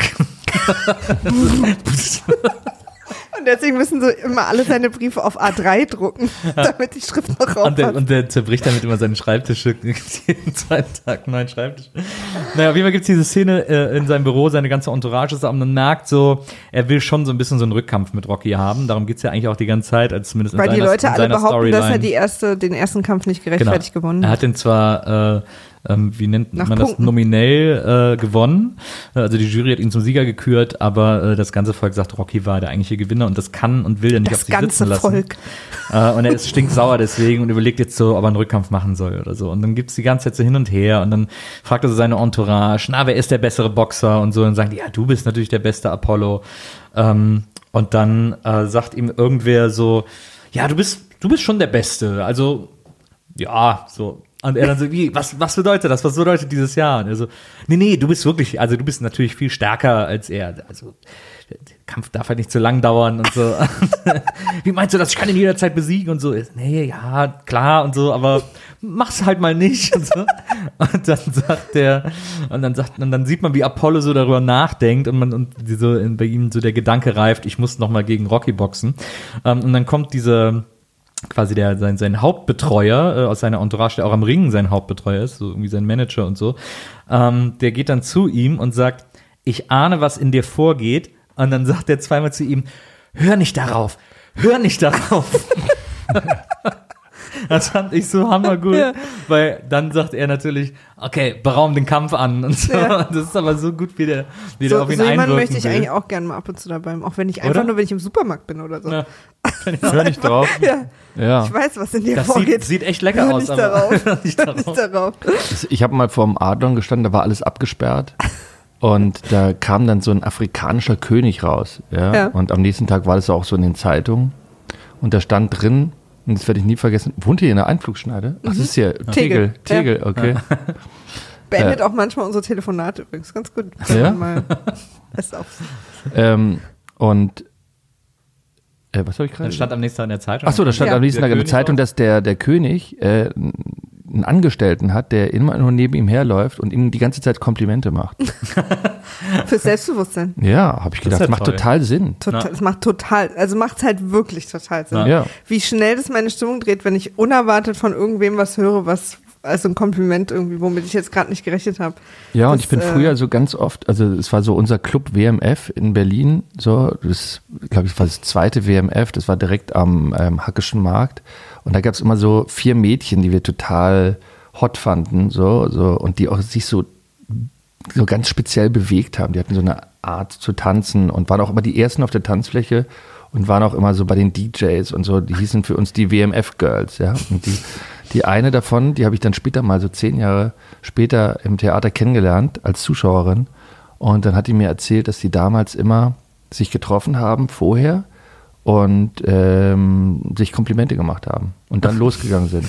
Und das, Das ist dachte ich, genial. das ist total schön. Ja. Total. Weißt du, man trifft sich so und Ja. sagt so, wow, was, was denn du jetzt an? Das sieht ja Ja. super aus. Ja. Und so überhaupt siehst du halt toll aus. Und die andere so, super, äh, deine Haare liegen halt so gut, ja. Und dann geht man gestärkt sozusagen ins, ins, In ins Kann man so einer- strahlen. In so einer Stimmung, ja. Ja. In so einer, das, das ist echt total gut. Das WMF war super, das zweite WMF. Und dann das dritte war, glaube ich, dann an der Oranienburg da hinten, ne? Daneben dem Tacheles. Genau. Vor der, vor der Kalkscheune, oder wie die Genau. heißt. Da war auch noch ein Das fand ich aber auch gut. Das war das erste mit der Bar, ne? Mit Ja. dieser Bar aus dem, äh, äh, aus dem Palast der Republik, Genau. glaube ich. Genau. Diese so, diese WMF-Lounge. Ja, Ja, und dann gab es noch, äh, die, war es dann das letzte so? Äh, Ich glaube. G- Äh, Café Moskau da? Ah, war ja. das das letzte? ja Das wahrscheinlich. gab es auch noch. Ja. Und das erste war, glaube ich, Leipziger Straße da in dem WMF-Gebäude. Daher kommt der ja, Name. Genau. Ja. WMF. Da warst du ja nie, aber du warst immer im Eimer. Immer. Ich war im Eimer, ja. Und in welchem Club?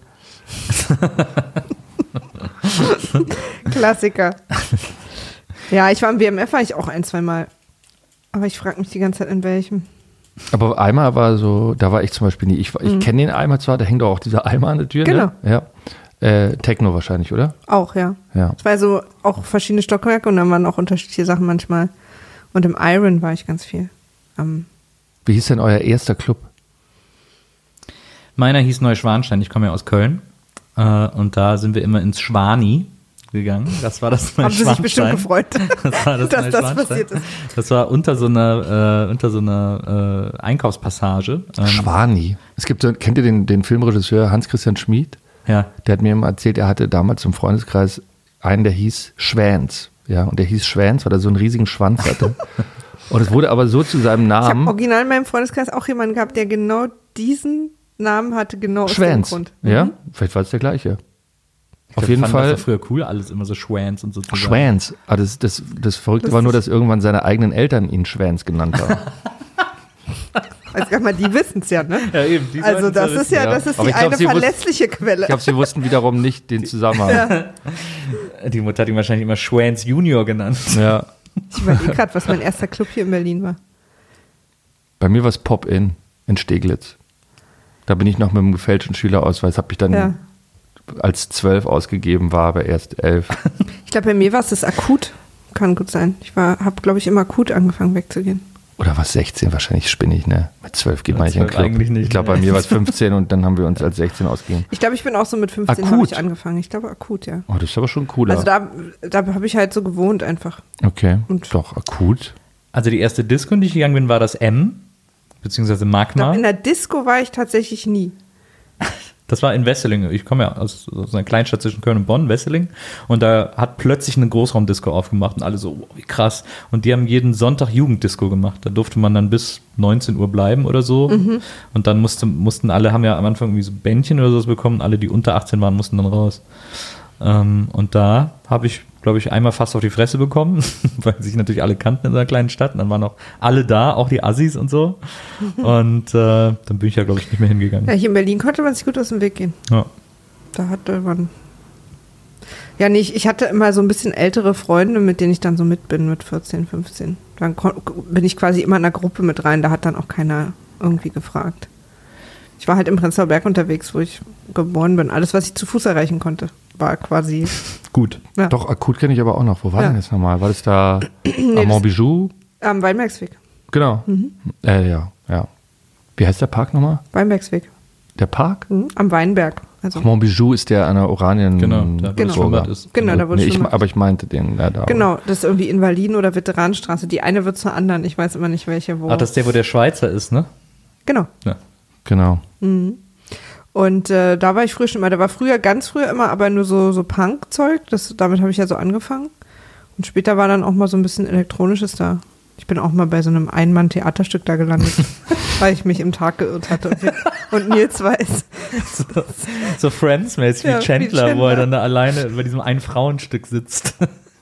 Ich habe eine Vagina. Ganz alleine vorne in der Mitte. ja, ja, genau, so ungefähr hat sich das angefühlt. Nee, da waren schon mehr Leute, das ist ja genau da. Da war ja im ganzen Haus auch irgendwie immer irgendwie Kunst und Theater und Stimmt. alles mögliche, Café und unten war dann immer Club und Schwitzen und Ist das so. da, wo dieses besetzte Haus da ist? Ja. Das, wo auch das, Das ist Kino quasi drin so ein ist? bisschen versetzt auch rein so. Da ist auch so ein Kino drin, Mhm. ne? Naja, okay. Dann so. Das sieht doch irgendwie alles noch, ich meine, da hat sich viel verändert, aber das hat auch noch so ein bisschen Mhm. Ja, diesen ja. Charme, oder? Mhm. Ja. Wie hieß nochmal der Laden davor, wo man immer vor der Tür Bier getrunken hat? In der, davor im Sinne von in der Straße da. Ja, Ist da nicht die Magnetbar davor? genau. Aber die hatte irgendwie einen anderen Namen. Weiß ich nicht mehr. Gott, das fällt mir nicht mehr ein. Da hat man immer Fichte, Krenzi, so heißt auch das Bier, ne? Das trinken wir, das trinken wir übrigens auch bei 25 km/h. Fichti-Grenze. Heißt es so? Keine nein, Aber- ich, nein, Tanzäpfel, ich erzähle auch einen Scheiß. Fichte Krenzi ist ein Lokal in Frankfurt. Vergiss, aber dass mir jetzt nicht einfällt, wie dieser Laden da hieß. Aber ihr trinkt ja doch auch nicht. Pilsator in 25 km/h. Auf dem Campingplatz. Ja? Bei Tischtennisspiel trinkt ihr das gute Pilsator heißt rückwärts roter Slip übrigens.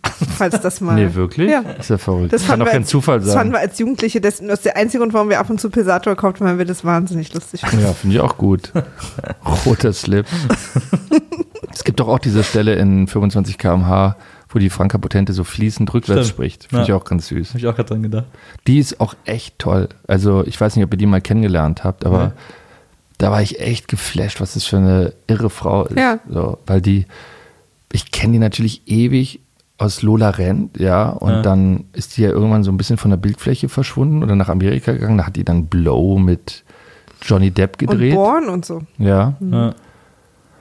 ja, die ist so toll. Also wirklich, ich war echt verknallt. So. Also die ist auch so gut mit sich und ihrem Körper und allem und so eine Selbst und einfach so ein Spaß auch an den Ja. anderen und, und, und super entertaining und von dem, was sie so zu erzählen hat, aber so bodenständig. Also eine super Frau ist das. Cool. Die hat auch eine Hast du wahnsinnig, nicht kennengelernt? Du hast doch alle kennengelernt, die in den 90ern hier Die irgendwie mal irgendwo aufgetaucht eine sind. wahnsinnig lustige Sexszene in 25 km/h mit Bjarne zusammen. Stimmt, hat, das hast du mir auch von Stimmt, hab erzählt. ich auch erzählt. Ja, Ja. stimmt.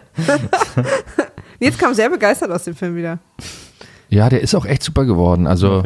ich meine, je länger ich jetzt so in dem Beruf bin, desto mehr merkt man, dass man da ja dann doch relativ selten mit der Wahrheit konfrontiert wird. Also ich habe zum Beispiel noch nie erlebt, dass jemand sagt, Muster sind ja so die ersten Sachen, die dann so jemand, ne, ich weiß, für alle, die es nicht wissen, also ähm, dann gibt es dieses Filmmaterial, dann wird es entwickelt sozusagen oder der, die, die Festplatte wird irgendwie und dann wird die nochmal rumgeschickt und dann guckt man sich so die ersten Sachen an. Ja? Und dann kommen immer die Produzenten und sagen, du, ich habe die Muster gesehen, also das ist super. Ja? Und ich, hab, ich, ich warte einfach auf den Tag, dass endlich mal ein Produzent kommt und sagt, du, die ersten Muster, das äh, kann man Sorry. sich eigentlich nicht Das war alles angucken. normal ja, ja. Das ist noch nie passiert. So, aber bei dem Film war es wirklich so, Setz dich mal. da war ja jeder einzelne Drehtag mit Bjane. Wir sind immer, wir hatten da so einen ganz tollen Fahrer, Volker.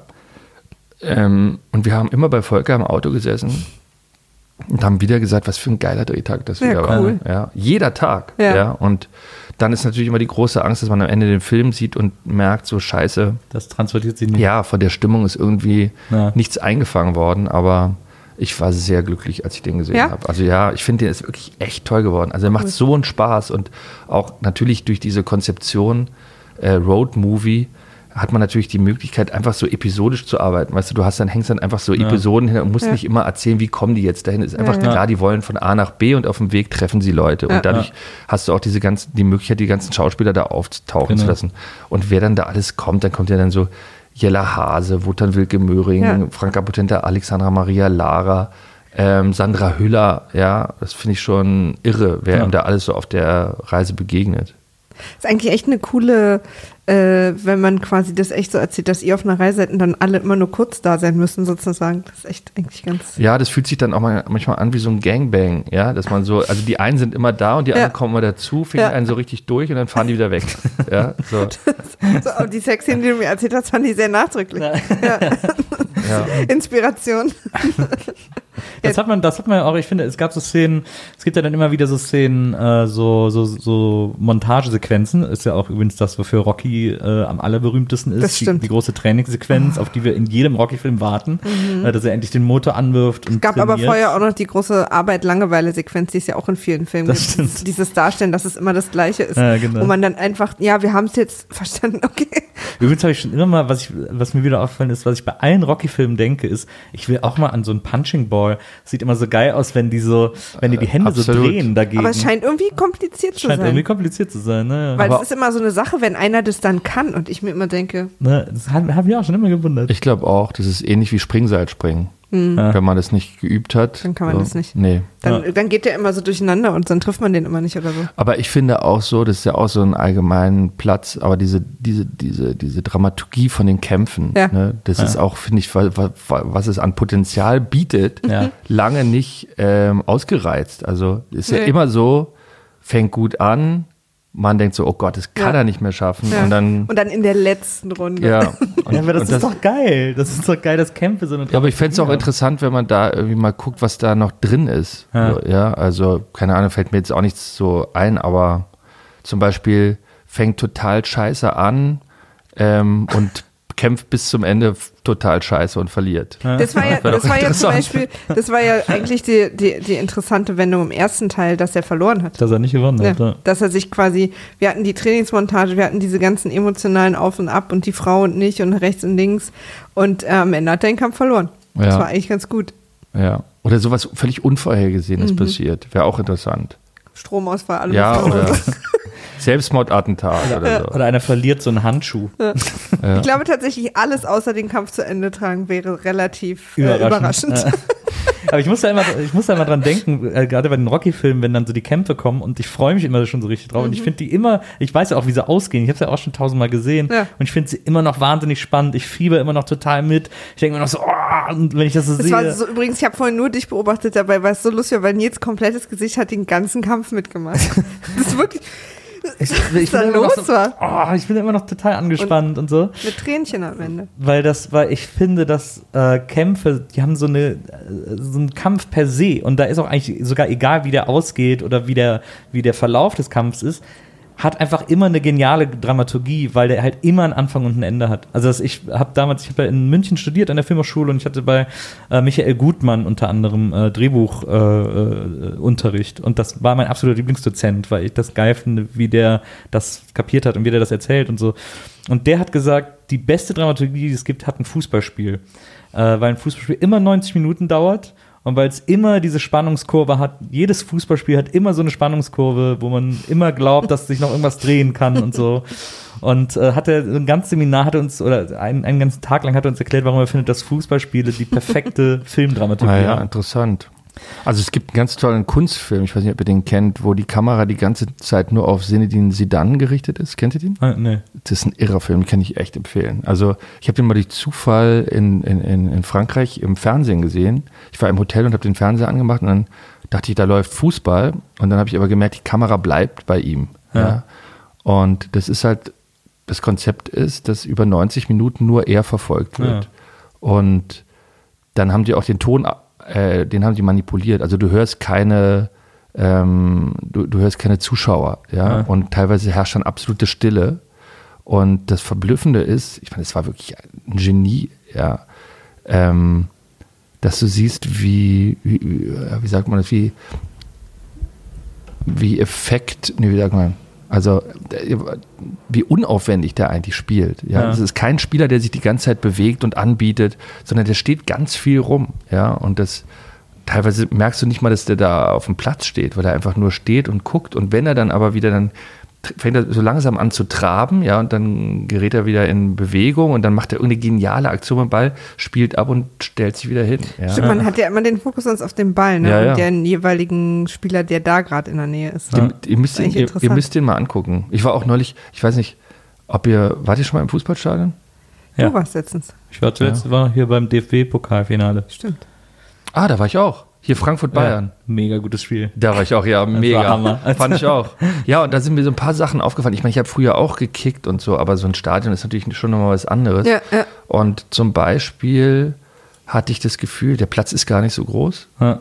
Ähm, Stimmt. Das hast du auch gesagt. ja, das ist sehr interessant, ja. Also- man sagt ja auch, die Kamera, Camera adds three Kilo, ja. Also dass man immer so ein bisschen dicker äh, auf der Kamera aussieht. Und das ist ja auch, ich war ja vor zwei Tagen ähm, bei Lanz und äh, da habe ich auch wieder gedacht, so, hä, das Studio ist ja viel kleiner, als ich gedacht Ja. habe. Und beim Fußballplatz ging mir das auch so. Und dann dachte ich auch, diese elf Leute auf dem Platz, ja, dadurch, dass die Kamera immer da ist, wo die Leute sind. Ich finde, die elf Leute wirken plötzlich, das Feld wirkt gar nicht so groß. Also, nee, Ja. nicht so, Entschuldigung, das Feld, Feld wirkt gar nicht so bevölkert so. Also Ja. da, das ist immer die, die Hälfte des Feldes ist immer komplett frei. Ja. Und die sind alle, auf der einen Seite. Ja. Ja. Und ähm, ja, das fand ich, aber ein super Spiel war das ja. Ich bin auch tatsächlich als Bayern-Fan hingegangen. Naja. Und als Frankfurt-Fan raus. Ja, ja, so war es.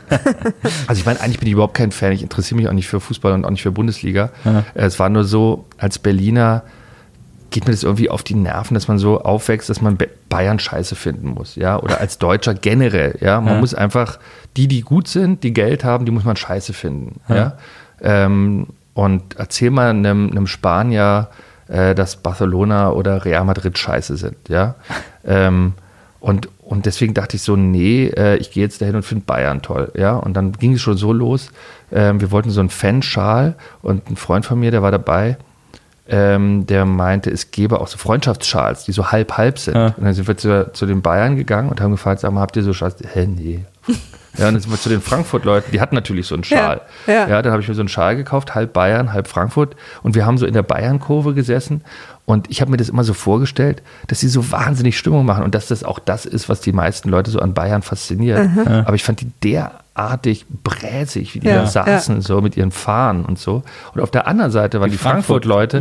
Und die sind total ausgeflippt, ja. Ja. Und Ja. dann sind wir in der Halbzeit rumgelaufen und haben gesehen, die haben dann so Plakate aufgehangen, wo drauf stand, ja Leute, äh, unter jedem äh, Sitz ist ein Fähnchen und Konfetti, aber das Konfetti bitte auf Kommando So eine werfen. und so. Bedienungsanleitung. Ja, es war aber total süß organisiert. ja, Ja, ja. Und dass es dann so belohnt wurde. Ja. Ähm, ich meine, dieses letzte Tor, äh, das war doch genial, Absolut. wie er dann sozusagen aufs leere Tor zuläuft und in die Fankurve rein und dann diese Fans so über die Absperrung schwappen ins Ja. Stadion rein. Ja, Das war echt genial. Ich fand's auch wahnsinnig gut. Also ich habe da auch, ich war äh, irgendwie, ein- mein bester Freund, äh, der hat uns irgendwie Tickets besorgt und uns quasi über die Telekom eingeladen, die ja Bayern-Sponsor sind. Und deswegen haben alle, die ins Stadion gefahren wurden, weil wir sind hier äh, von der Hauptstadtrepräsentanz losgefahren, und alle, die äh, hingefahren wurden, haben am Eingang des Busses einen Bayern-Schal bekommen. Und ich habe aber Du schon von, hattest doch schon einen, ne? ich, ja, und Also hatte, ich habe den dann mitgenommen, weil ein Freund von mir Bayern-Fan ist, habe ich so für ihn mitgenommen. Aber ich hatte sofort so einen Softspot für äh, Frankfurt. Und zwar, äh, ich hatte das sowieso schon so grundsätzlich, aber dann erst recht, als ich gesehen habe, dass der offizielle Frankfurt-Song von Tankard ist. Der, auch- das fand ich so geil. Das ist so eine Metal-Band aus meiner Jugend, die alle cool fanden, weil die immer nur Metal-Songs über Bier gemacht haben. die Idee von Tankard, die Platten heißen irgendwie Space Beer und so. Und dann habe ich gedacht, was, die singen die offizielle Vereinshymne? Da war ich sofort, da äh, hatten sie mich. Und dann habe ich mir sofort einen Frankfurt-Schal geholt ähm, und stand dann da in dieser Bayern äh, gerade und habe aber auch gedacht, so, die machen ja gar keine Stimmung, die sind so satt. Also es hat natürlich diese Bayern-Klischees, die man hat, auch so total Dass sie bestätigt das so gewöhnt sind zu gewinnen. dass das so? Nobel-Fans sind, genau. Die machen so ein bisschen, aber jetzt auch nicht zu viel. Und Ja, so. die Stimmung, die, die schlug ja sogar auf die Frankfurter Fans über. Also nach dem 1 zu 0 für Frankfurt sind wir rüber, wie gesagt, in die Frankfurt-Kurve und dann haben auch die Frankfurter gesagt, na, 1-0, das reicht nicht Naja. gegen die Bayern und so. ja, und dann haben noch direkt in der, am Beginn der zweiten Halbzeit haben die ja auch den Ausgleichstreffer und da war so klar, okay, am Naja, Ende genau. gewinnen sowieso wieder die Bayern. Na, genau. Und dann kam das 2-1 und das war ja noch, kannst du dich erinnern, das war so genial, äh, weil man hat sich so gefreut, ja.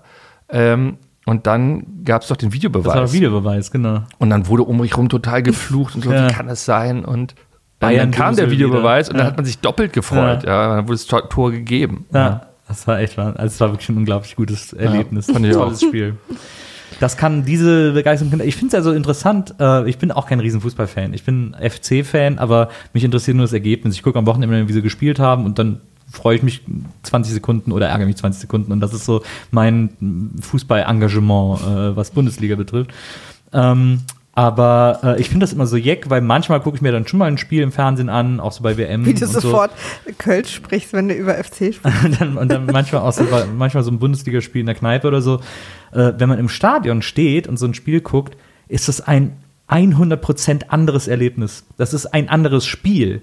Man, man nimmt das so anders wahr. Also man ist einem gar nicht so bewusst, wie krass man das häppchenweise serviert bekommt, wenn man das im Fernsehen sieht. Ja. Wie viele Details man sieht, von denen man im Stadion überhaupt gar nichts mitkriegt. Das finde ich, also schon alleine, dass so ein Sprecher fehlt, der dir die ganze Zeit erklärt, wer da gerade läuft und äh, wer da gerade irgendwie das Bein gebrochen hat oder wer sich gerade. Du hast ja immer einen Kommentator und den hast Könnten du sie im doch Stadion eigentlich nicht. im Stadion auch so, für die, die es interessiert, so Audioguides am Anfang, dass man sich so ein, Ja. so ein Ding ins Ohr macht. Und Ja, dann stimmt, Die, ja. die das wollen, kriegen halt diesen Sound. Ja. oder das so neben dem Feld ist ja dann so ein, äh, nochmal so eine Rasenfläche, wo die sich die ganze Zeit warm laufen. Also die sitzen ja. Ja. tatsächlich nicht auf der Bank und Ja. dann sagt einer, los, Trainingsanzug aus, du musst jetzt spielen, sondern die laufen sich die ganze Zeit warm, um potenziell einsatzbereit zu sein und gucken von da aus dann, während sie sich warm machen, das Spiel an. Ähm, ich habe mal, ähm, ich, ich habe wie gesagt früher Fußball gespielt, FC Sternmarinfelde und wir waren so, vor, der, vor dem Mauerfall waren wir ziemlich erfolgreich, ähm, weil wir haben einfach alle geschlagen, so, ja, und da gab es auch keine Ligen, sondern man hat einfach alle gegen alle gespielt. Und da haben wir auch gegen Blau-Weiß gewonnen und Hertha und so und wir hatten so einen, so, einen- so, einen- so, einen- abgeranzten äh, Schotterplatz in, in Berlin-Marienfelde und keiner hatte auch so richtig Bock bei uns zu spielen, weil da war nicht mal ein Netz im Tor und selbst wenn man ein Tor geschossen hat, musste man den Ball holen. Und da merkst du schon immer, die Jungs von Blau-Weiß und Hertha, die hatten gar und haben aber immer verloren. Wir Ja. sind dann wirklich immer ungeschlagen Berliner Meister geworden. Und dann haben wir einmal zur Belohnung, ähm, durften wir dann gegen die nächstälteren von Blau-Weiß ähm, im Olympiastadion spielen. Und es war ein Spiel, ein Pokalspiel, Blau-Weiß gegen Bayern München. Und wir haben übers halbe Feld gespielt, weil wir noch so klein waren. Und dann füllte sich das Stadion und wir haben dann da für 40.000 Leute Fußball gespielt. ja geil. ja.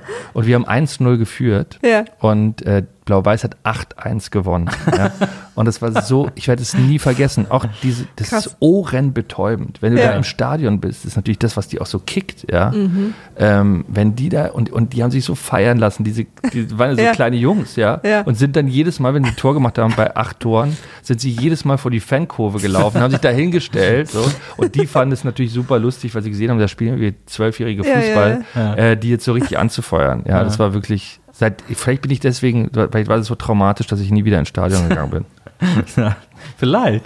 Das, da muss ich mal dran denken, mal- einer meiner großen Träume, die ich mir unbedingt noch erfüllen will, ist äh, einmal beim Rosenmontagszug in Köln mitzulaufen. Ich liebe Karneval über alles. Das ist Nils wichtigster Feiertag Das für ist- alle Hörer auch. Ja, da bin ich auch Das, so mit das ist aufgewachsen. die Woche, die so. immer geblockt ist jedes Ich Jahr. habe das als Kind schon geliebt. Ich liebe das als Erwachsener immer noch. Für mich ist das unfassbar toll. Und den Rosenmontagszug seit jeher, weil ich bin ja jetzt in keinem Karnevalsverein oder so, ähm, aber ich einmal diesen ganzen Rosenmontagszug mitlaufen und so Kamelle werfen. Ne? Das ist Das so, hast du noch nie gemacht? Nee, das habe ich noch nie gemacht. Ist seit jeher mein, mein riesengroßer ja, das Traum. kann ich verstehen. Und mein Bruder, der äh, hat einen Sohn, der ist in Köln dann zur Schule gegangen. Ähm, und es gibt am Samstag äh, vorm Rosenmontag immer die Schull- und Fädelszug, heißt das, wo dann so die Schulen so Gruppen haben, die dann den Weg, den großen Weg einmal laufen dürfen vom Rosenmontagszug. Äh, und da aber dann so selbstgebastelte Kostüme, so die Klassen Ja. und so. Ne? Und da ist er einmal mitgelaufen äh, äh, mit, mit seinem Sohn. Und der hat mir erzählt, das muss so krass gewesen sein, weil du läufst dann da über die Straße. Die Straßen sind links und rechts bevölkert von Unmengen Unmengen von Leuten und alle brüllen nur Kamelle. Die ganze Zeit brüllen die Leute dich an und wollen Bonbons haben. Die ganze Zeit. Es stehen links und rechts von die Leute, Kamelle, Kamelle. Als wäre das auch das Geilste. Und das sind ja dann auch mal so eine Bonbons, die ja eh eigentlich niemand so Na, da gibt's schon auch immer ein paar ganz gute Sachen äh, dabei. Ähm, Es gab ja auch mal so einen kläglichen Versuch in Berlin, so Karneval Ja, ja. einzuführen. Und ähm, wir haben da unmittelbar äh, beim Kudamm gewohnt und ähm, wollten dann auch mit unserer Tochter hingehen und haben uns ewig verkleidet. Und ich weiß noch, meine Tochter wollte dann noch mal ihr Kostüm wechseln und so. Dann habe ich ihrs gekriegt. Ähm, und so. Und irgendwann, als wir dann fertig waren, wir waren dann echt geil aus. Es gibt noch Fotos davon. Ähm, sind wir zum Kudamm gelaufen, es war schon vorbei. Ja? Und dann standen wir da so in unserem Kostüm. Und ähm, ja, wir haben stundenlang noch Fotos gemacht, weil wir uns so toll fanden, aber an dem, an dem Umzug haben wir nicht teilgenommen. Und es war auch, Es ist schon dunkel draußen, einer fegt noch. so war es, ja. ähm, meine Tochter war auch total enttäuscht natürlich, ähm, aber man durfte damals auch nur so laut machen. Es war irgendwie die Anweisung, wie die Dezibels, die durfte die Dezibelzahl, das war aber kein Witz, eines Staubsaugers nicht überschreiten, damit man die anderen nicht stört. Äh, ja, ich habe mal, als ich mit meiner Tochter, als ich das erste Mal mitgenommen habe, äh, die ist ja auch hier in Berlin aufgewachsen und groß geworden und so, als ich das erste Mal mit nach Köln zum Karneval genommen habe, da war sie, glaube ich, sieben, sechs oder sieben. Und dann habe ich ihr vorher immer davon erzählt, wie das läuft, so der Zug und so. Und dann kommen die, dann werden Bonbons geworfen, dann muss man Kamelle rufen und so. Ähm, und dann sind wir erstmal zum kleinen Zug, weil ja äh, außerhalb des Rosenmontagszug in den Vierteln in Köln überall so kleine Züge äh, äh, unterwegs sind. Und dann waren wir in Bickendorf, äh, äh, weil da meine Freunde gewohnt haben, weil wir da gepennt haben beim Zug. Und dann stehen wir da und dann war sie auch kostümiert und hatte auch einen Beutel dabei und so. Und dann kam der erste Wagen und ich gesagt, so, und jetzt musst du rufen Kamelle und dann werfen die dir Bonbons zu. Und ich, ja, ich traue mich nicht, Papa, mach du mal und so. Ne? Und dann kam der erste Wagen und ich kenne das ja und ich habe mich sowieso gefreut und dann rufe ich so, Kamelle! Und die dann direkt so, boom, so super viel geworfen. Und äh, meine Tochter guckt mich an mit den größten Augen aller Zeiten und sagt, Papa, die werfen wirklich mit Süßigkeiten. Und ich so, ja, hab ich dir doch gesagt. Und die so, Kamelle! Das war dann so nicht mehr zu halten, weil das einfach mindblowing war für die. Das war einfach nicht zu fassen, dass, die da, dass da so- Süßigkeiten dass sie einfach geworfen werden. Süßigkeiten kriegt. Na, Ja, geil. Ach, ja, es ist ein tolles Fest.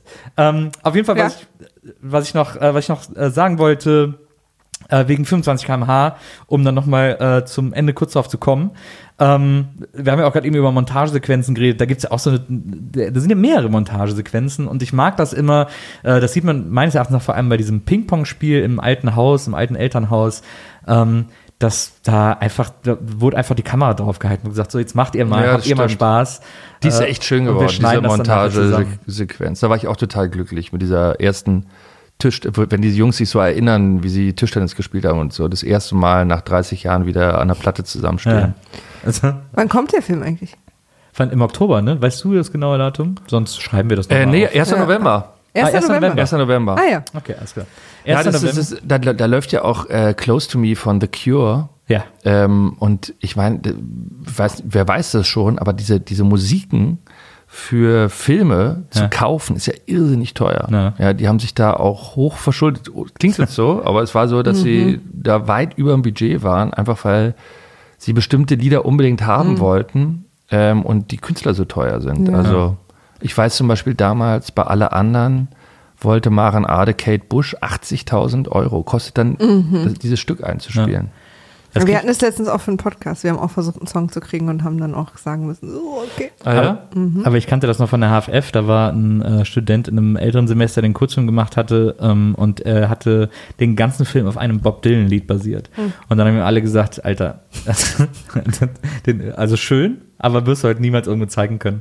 Und dann hat der wirklich so einen ganz langen, ausführlichen Brief an Bob Dylan geschrieben Ja. und ihm erklärt, warum es dieser Song sein muss und warum er Ja. in diesem Film sein muss und warum er diesen Film auf diesen Song basiert hat. Und der hat dann äh, die Rechte ausnahmsweise dafür bekommen. Ah, ja? Ach krass. Wir hatten mal eine Situation, im Theater kannst du ja auch einfach alles nehmen, es wird dann über die GEMA abgerechnet. Ja. Und wir sind aber mit dem Stück nach New York gefahren und ich hatte damals die Musik gemacht für Nora. Äh, und es war halt einfach so, also ich hatte die ausgesucht, die Musik.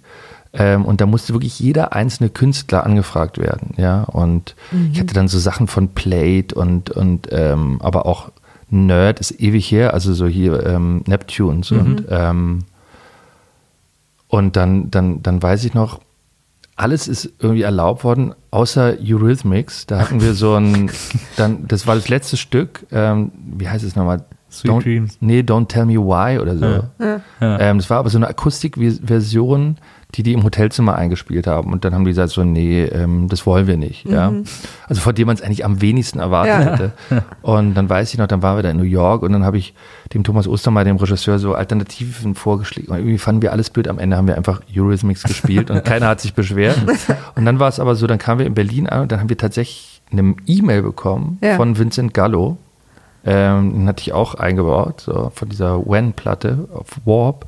Und er meinte, ja, was uns einfällt, hier seine Musik. Er hätte das in der New York Times gelesen, dass da äh, sein Stück eingespielt wird. Ähm, und dann haben wir geantwortet, ja, ähm, wir haben aber die Rechte von Warp und so. Ja. Und dann war es okay. Aber ich habe immer noch diese, diese, diese Mail von, also persönliche Mail Ja. von Ja. Vincent Gallo zu Krass, Hause. dass das, aber da ist mal eine gute Möglichkeit rauszufinden, wer kriegt das eigentlich alles mit, wenn man es dann einfach mal macht. stimmt. So, ne? Mhm.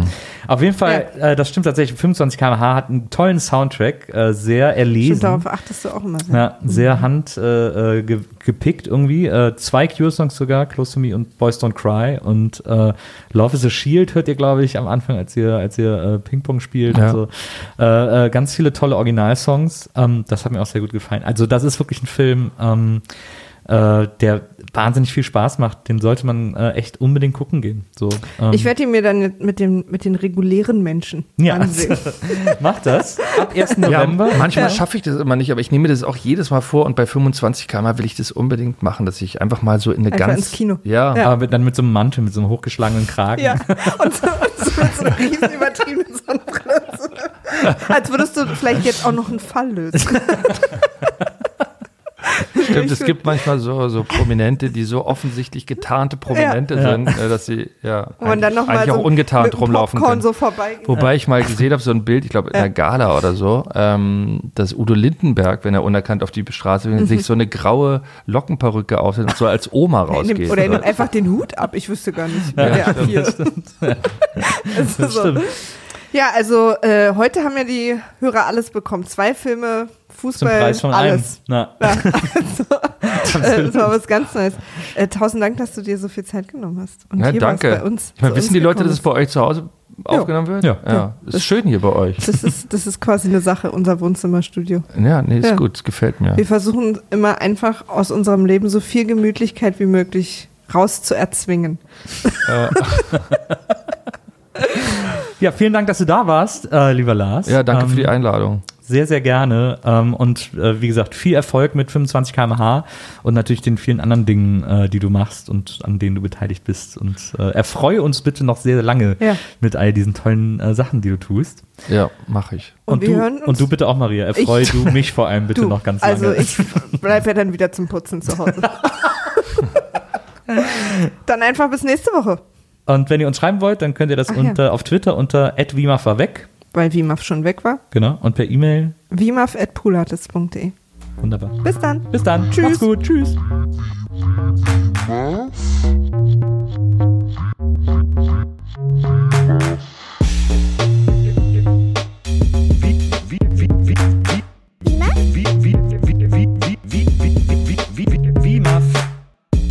Wiedersehen, Wiedersehen,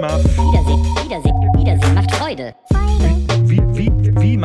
Wiedersehen, Wiedersehen, Wiedersehen macht Freude. Wimaf? Wiedersehen, Wiedersehen, Wiedersehen macht Freude. Wiedersehen, Wiedersehen, Wiedersehen macht Freude. Wimaf? Wie, wie, wie,